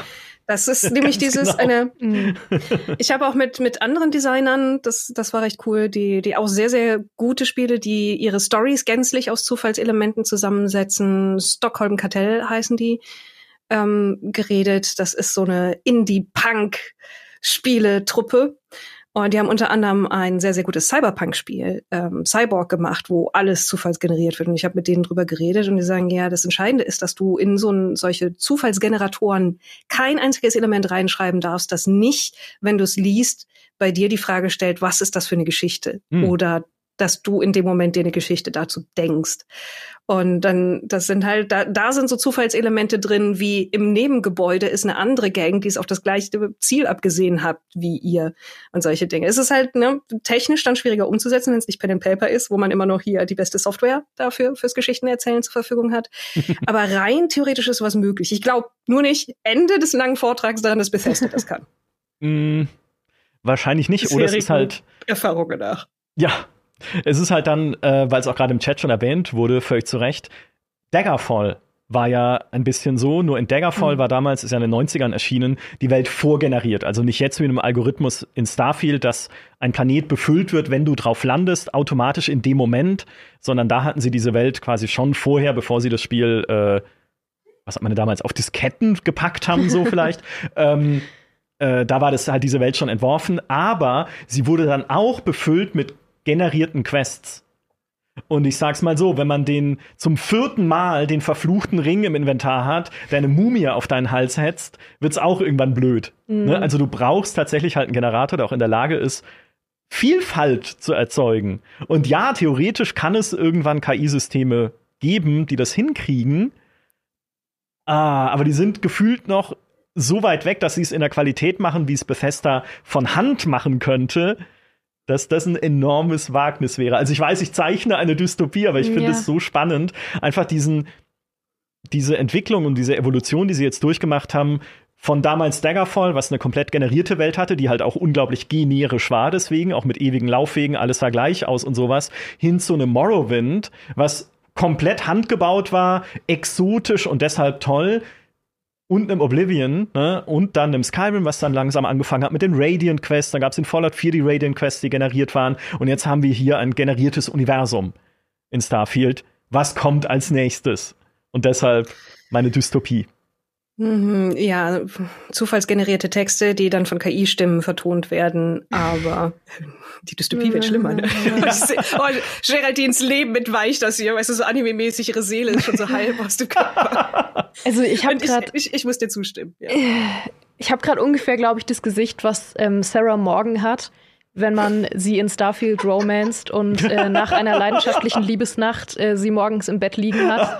Ich glaube, so gucke ich gerade. Ja emotionslos, leer, tot. So gucke ich gerade. Ja. Ähm, was es vor allem brauchen würde. Also ich hoffe einfach, dass wir da gerade komplett wild fabulieren und nichts davon eintritt. Aber weil du sagtest, ähm, dass solche äh, zufallsgenerierten Inhalte dann eben auch Spannung und äh, Spielspaß Spannung brauchen. Was sie vor allem brauchen, ist Kontext.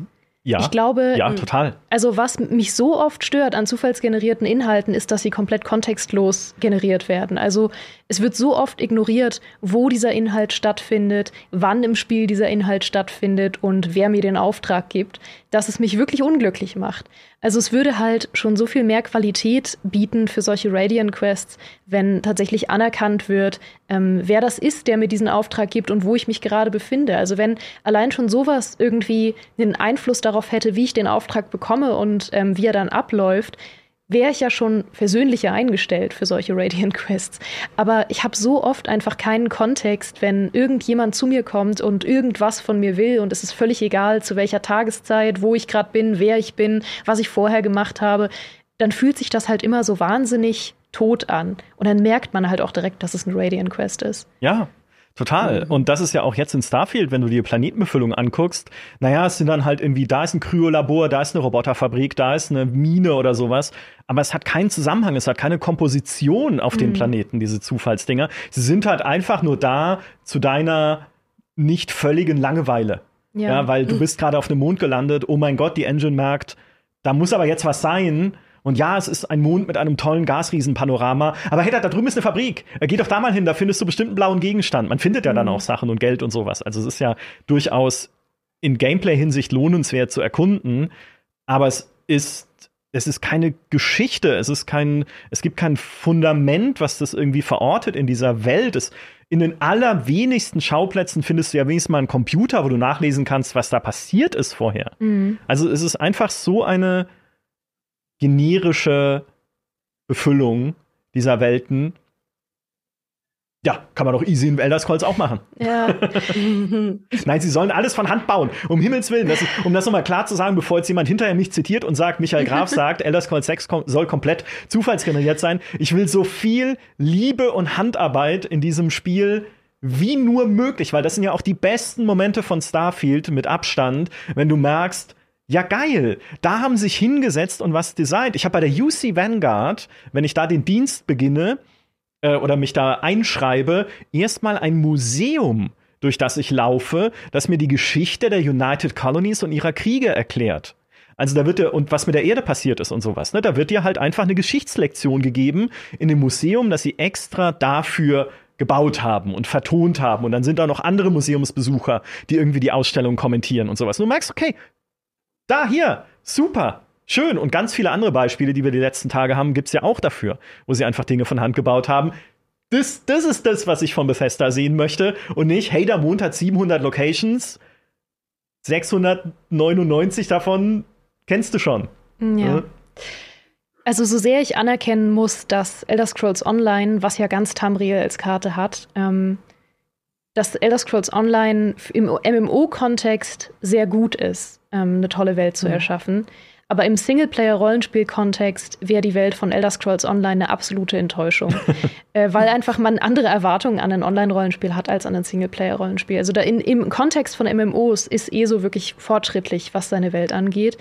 Ähm, aber im Kontext von einem Rollenspiel merkt man, dass sie da, zumindest damals als ESO rauskam, auch daran gescheitert sind, wirklich diese riesige Welt sinnig zu füllen mit Sachen, die nicht irgendwann komplett langweilig und vorhersehbar werden. Und ich war ja nie großer Fan davon, dass sie leider mit ESO ein kleines bisschen von dem Mysterium rausgenommen haben, was Tamriel noch hatte. Ähm, ich, ich mag ESO an sich schon als MMO, aber das ist für mich eine ganz andere Kiste irgendwie. Und ich war immer enttäuscht davon, ähm, weil das war für mich immer ein Riesenfaktor, wenn neues Elder Scrolls rauskam, seit Oblivion, ähm, zu sagen, mein Gott, wo wird das wohl spielen? Was wird wohl die nächste Region, die sie jetzt aufdecken auf dieser Karte? Weil man hat von allen Ländern schon viel gehört und gelesen und wusste, ähm, was sind die Sachen, die man darüber erzählt. Ich fand, ich hatte immer so tolle Vorstellungen von Valenwald, dem äh, Ort, wo die Waldelfen herkommen, weil dann immer gesagt wurde, ja, das ist so ein bisschen dschungelartig, aber auch waldartig und die haben, ähm, die wohnen in so Baumhäusern und es ist irgendwie ganz dicht bewachsen und es hat so ein ganz ähm, ja, so einen ganz äh, märchenhaften Charme fast schon, dass sie dann überall so kleine Lichter haben, in ihren Bäumen zu hängen und so. Ich habe mir das immer so toll vorgestellt. Und dann ähm, kam Elder Scrolls Online und hat halt die Sachen so ein bisschen schnell zusammenschustern müssen, damit die Welt halt existiert. Hat natürlich nicht in jedes Land die Liebe und Zeit und Ressourcen reingesteckt, wie in den Elder Scrolls Singleplayer-Teil. Und dann sah Valenwa halt, halt okay aus. So. Und jetzt, und jetzt weiß ich halt, wie es aussieht in Elder Scrolls Online. Und jetzt ja. ist mir ein bisschen Mysterium geraubt. Ähm, das finde ich halt schade. Aber worauf ich hinaus will, ist, äh, dass man einfach da gemerkt hat, dass es einfach zu viel ist, ähm, wenn man eine Welt so intensiv füllen möchte wie Oblivion, Skyrim, Morrowind. Ähm, dann ist das zu groß. Sie haben es jetzt in Starfield eigentlich wieder gezeigt, dass das immer noch zu groß irgendwann werden kann und man dann eben nicht mehr so viel handgebauten Content machen kann, den man gern, den die Fans gerne hätten. Kann man mir noch folgen gerade? Ja, aber die Klammer müsste sich, glaube ich, in den nächsten fünf Minuten schließen. das kriegen wir hin. Ich will darauf hinaus, man merkt, dass, ähm, dass es immer noch zu groß ist. Deswegen hoffe ich, jetzt kommt der Schluss der Klammer, dass sie sich wieder auf was Kleineres und Dichteres beschränken, was sie dichter füllen können mit handgebautem Content. Ja, so. TLDR, klein aber geil. Richtig. Ja, auf jeden Fall. Also ich mag ja auch diese Weite von Bethesda-Welten, aber auch ein Skyrim hat ja diese Weite. Und selbst ein Gothic, was ja sehr klein war, hat ja Weite. Ja. Das heißt ja nicht, dass wir tausend Planeten brauchen. Das heißt nicht, dass die Elder Scrolls 6 Welt die größte Welt der Bethesda-Geschichte sein muss. Nein. Um Himmels Willen, nein, macht die geilste Welt der Bethesda-Geschichte. Macht Zeitreisen rein mit dem Sidejack-Orden, was ich auch schon gelesen habe im Chat, ne, die ihr Hauptquartier irgendwie durch die Zeit bewegen können. Die Elder Scrolls Lore hat so viele tolle Aufhänger für gute Geschichten, dass es also Oh mein Gott, ich würde es am liebsten selber entwickeln, wenn ich könnte. Aber ja, es wäre fürchterlich, wenn ich es machen würde. Das will ich keinem oh, zumuten. Ich glaube vor allen Dingen, du würdest es ungefähr eine Woche gut finden und dann stellst du fest, wie anstrengend Spieleentwicklung ist. Nein, eben, es ist ja, das, das ist, ist ja kein auch, Job, den ich machen möchte. Du hast so vollkommen recht und das ist ja auch immer so dahingesagt von uns an dieser Stelle, aber ich habe ja höchsten Respekt vor allen Menschen, die Spiele entwickeln, weil es ist verdammt viel harte Arbeit die da drin steckt, selbst in Kleinigkeiten. Na, wenn wir jetzt hier sitzen und sagen, das Shooter-Gefühl von Starfield ist okay, dann saßen bei Bethesda jahrelang Leute dran, dieses Shooter-Gefühl richtig hinzukriegen. Mhm. Ne, darf man nie vergessen, wir reden immer noch über Menschen, die das gemacht haben. Ja. Ähm, ein Aspekt, den ich vielleicht noch kurz ansprechen würde, wenn es um die Welt geht und auch die Welt von Elder Scrolls 6 jetzt auch im Vergleich zu einem Starfield, ist, was ich mir wieder auch wünschen würde, wäre mehr Simulation einzelner NPCs. Weil das Sympathische an mhm. den Elder Scrolls Singleplayer-Rollenspielen war ja, dass so gut wie jede Person, die du triffst, insbesondere in den Städten, aber auch auf dem Land, ihre Tagesabläufe hat. Mhm. Ne, dann ist halt die Ladenbesitzerin abends in der Taverne, dann geht sie mit ihren Hunden um den Block, legt sich hin und morgens steht sie wieder auf und macht ihren Laden auf. Mhm. Und in äh, man davor steht und wartet, weil ja. man sein Zeugs verkaufen will. Nee, man knackt das Schloss und klaut die Scheiße. So, das ist das ist mein Charakter. Ich will ja Dinge verkaufen, das kann so, so, ja nee, wirklich das nicht, wenn nicht. sie da ist. Das, Das ich, ich weiß, dass ich zumindest in Oblivion habe ich sehr viel Zeit damit verbracht, zu warten vor Läden. Also dann halt die Zeit zu sagen, ich warte jetzt bis so und so viel Uhr. Und ich sehe dann von meinem inneren Auge meine Figur immer, die halt so von 6 Uhr morgens an oder 2 Uhr morgens an, da steht so, mm, dann machen sie auf. Ja, aber ist es nicht super? Und das gibt der Welt halt eine Glaubwürdigkeit, die eine Starfield-Welt jetzt nicht hat, ne? weil sie ja auch auf so Mhm. vielen Planeten spielt und an so vielen unterschiedlichen Schauplätzen und sowas. Aber in Starfield sind ja auch zum Beispiel die Läden immer offen. Ne, Die Ladenbesitzer sind immer da. Und ja, die Bevölkerung der Städte ist unterschiedlich, tags und nachts. Ich habe es extra experimentell rausgefunden, dass zum Beispiel auf einem Paradiso, auf dieser Urlaubswelt mit ihrem Sandstrand, kommen die Leute, die NPCs, morgens aus dem Hotel und verteilen sich dann auf die Liegestühle am Strand. Also da findet durchaus eine Bewegung statt. Oder auch das Galbank Foyer, das Bankfoyer in äh, New Atlantis, ist nachts leer und dann morgens um acht kommen die Leute und lungern im Foyer rum. Aber der Mensch, der hinterm Tresen sitzt, ist da halt immer. Ne? Und das nimmt dem ein bisschen an ja, Glaubwürdigkeit und an dem, was man von Bethesda auch kennengelernt hat jetzt in ihren letzten Spielen. Natürlich auch was, was man von dem Gothic äh, schon sehr lange kennt. Und dazu, du darfst gleich, du darfst gleich was sagen, aber dazu kommt noch der zweite Punkt, nämlich, dass ich mir auch mehr wieder Reaktion wünsche von NPCs auf das, was ich tue, insbesondere wenn es unlogisch ist oder eigentlich nicht erlaubt sein sollte, was ich tue. Und mein Lieblingsbeispiel ist immer noch das, ich kann bei den United Colonies in die Verwaltungszentrale, den Regierungssitz reinmarschieren, ins Büro der Präsidentin und kann sie einfach anlabern. Und sie sagt dann zu mir, hey, ja, nee, aber um mit mir zu reden, brauchst du einen Termin. Ja, aber ich bin drin, mich hält niemand auf und ich kann in ihr geheimes Waffenlabor reinmarschieren und eine Waffe aus dem Schrank klauen, wenn mich keiner sieht. Und das macht das mal in einem Gothic. Nein, in Gothic steht dann jemand an der Tür und sagt, du kannst hier nicht rein. Es ist, also, das ist ein Waffenlabor von einer Fraktion, zu der du nicht mal gehörst. Da war ich noch nicht mal bei der UC Vanguard oder der Held der Sister, weil ich hier Crimson Fleet besiegt habe. Dann ist es vollkommen cool, wenn die Präsidentin mich empfängt. Aber da muss doch mal jemand sagen, das ist, du, du darfst hier nicht rein, du kommst hier nicht rein. Mhm. Ähm, tun sie aber nicht. Ja. Und das sind halt so Glaubwürdigkeitssachen. Da würde ich mir wünschen, dass sie äh, wieder einen Zahn zulegen. Mhm. Irgendjemand hatte bei der Festlegung der Designphilosophie zu viel Angst vor Schranken, vor dem Ausklammern von, von Ja. Content für andere Leute. Es ist, Ja. äh, wo wir gerade viel drüber reden, wie groß etwas ist und wie handgemacht es ist. Ich habe es in meinem Kopf kurioserweise mit einem Spiel verglichen, das als einziges gemeinsam hat, dass man ein Raumschiff hat im Endeffekt, mit Outer Wilds. Das Spiel mit dem winzigen Sonnensystem, wo aber alles funktioniert und du überall landen und starten kannst und es nichts gibt, was verschwendet ist und du überall, wo du bist, irgendetwas findest, was zu der Story gehört. Und du stolperst da zwar zufällig drüber, aber es gehört alles zusammen. Und das ist so der absolute Gegenentwurf. So, ich bin mit meinem Raumschiff unterwegs und ich kann wirklich alles machen. Ich kann überall landen und es ist nicht leicht zu steuern und ich muss tatsächlich selber rausfinden, ob ich es jetzt gerade mit dem, mit dem Popo voraus oder mit dem Kopf im Sand gelandet habe. Solche Sachen. Aber es ist alles winzig. Es ist, das ist ein, ein perfekt simuliertes Sonnensystem, aber der Planet hat halt nur irgendwie 500 Meter Durchmesser. Es ist, es, es ist Mhm. sehr, sehr cute quasi. So. Mhm. Ja, Das das, stimmt. Miniatursonnensystem. Und hier ist alles so groß. Es hieß im Chat auch vorhin, ja, irgendwas muss ja die Marketingabteilung sagen können. Größer als jedes andere Elder Scrolls Spiel bisher. Aber das sagen sie ja nur, damit irgendjemand dann die Headline draus macht.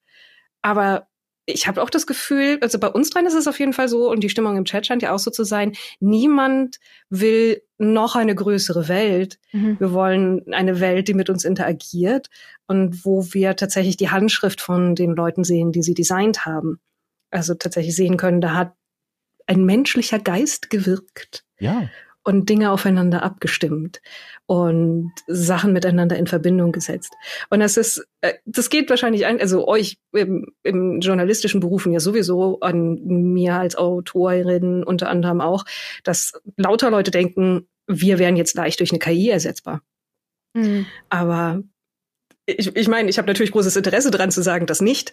Aber sehr viele Experimente und auch fertige Texte oder sonst irgendetwas, alles damit sind eben nicht vergleichbar, weil Menschen unlogisch sind. Und das ist das Wunderbare an uns. Und wenn Mhm. wir Verbindungen ziehen, sind es nicht immer unbedingt logische, aber menschliche.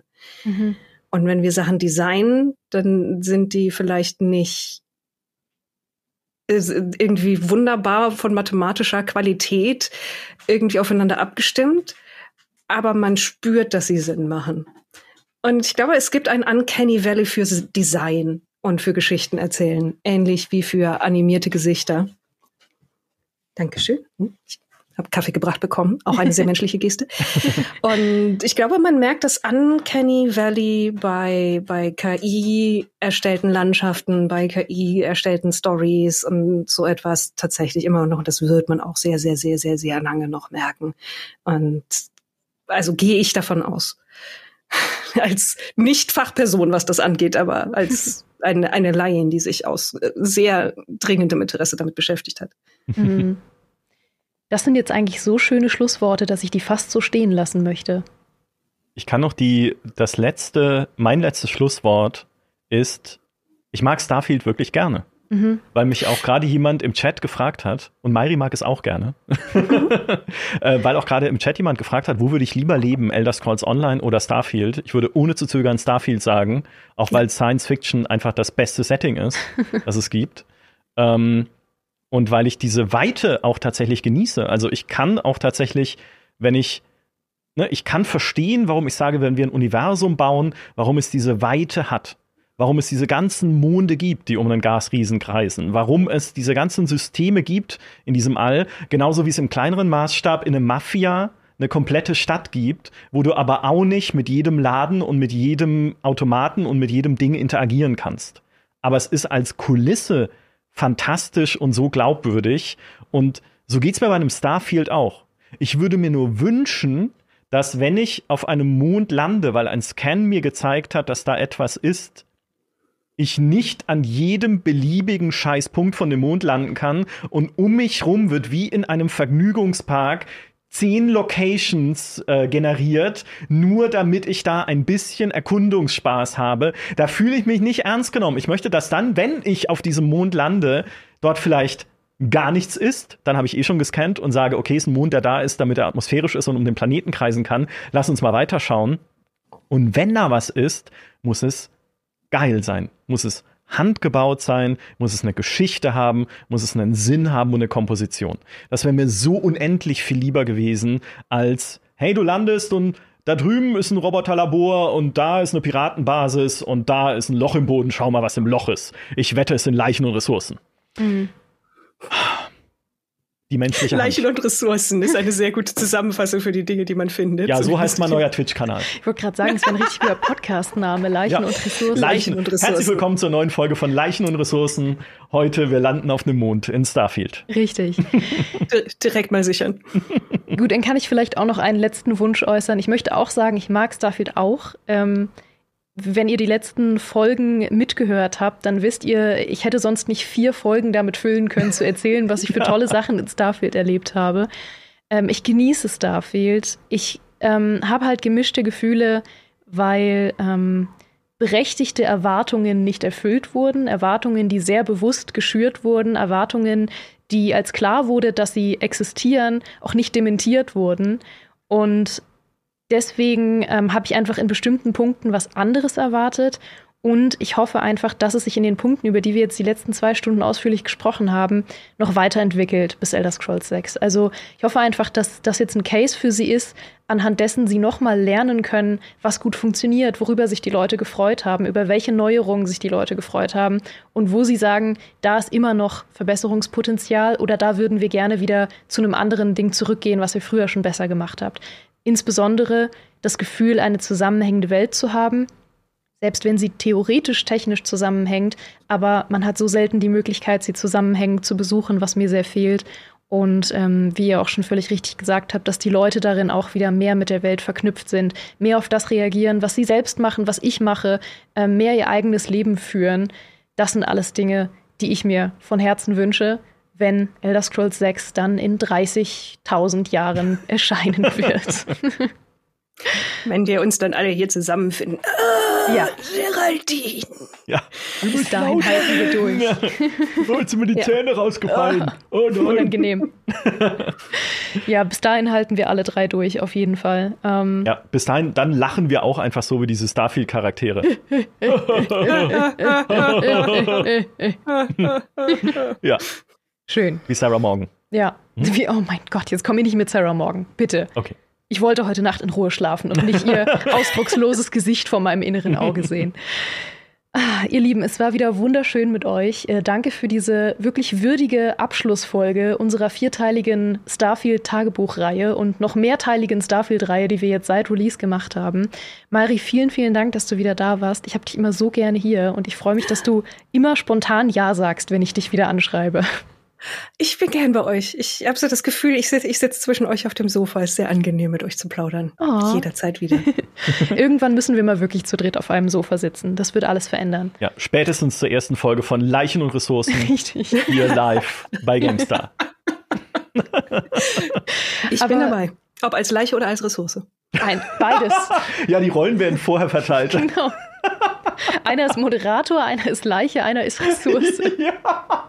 Hm. Hm, ja, naja. sehr schön. Also bis das Realität wird, empfehle ich euch da draußen unbedingt noch bei Mari vorbeizuschauen. Ähm, ihr findet alles, was sie macht, eigentlich unter Orkenspalter TV. Ähm, ihr findet sie auf YouTube, ihr findet sie auf Twitch, ihr findet sie, wie gesagt, auf der Website orkenspalter.tv. Und da findet ihr ihre ganzen tollen Projekte, die sie macht und die alle ganz große Liebe und Unterstützung wert sind. Also schaut auf jeden Fall vorbei. Ja. Danke. So, bei uns könnt ihr auch vorbeischauen. Das habt ihr vielleicht auch gerade schon gemacht, wenn ihr uns als VOD geschaut habt auf unserem YouTube-Kanal Gamester Talk oder wenn ihr uns als Podcast beim Gamester Podcast gehört habt, dann äh, wisst ihr das schon, weil dann habt ihr uns ja da konsumiert, aber vielleicht habt ihr uns auch live konsumiert. Also man weiß es nicht.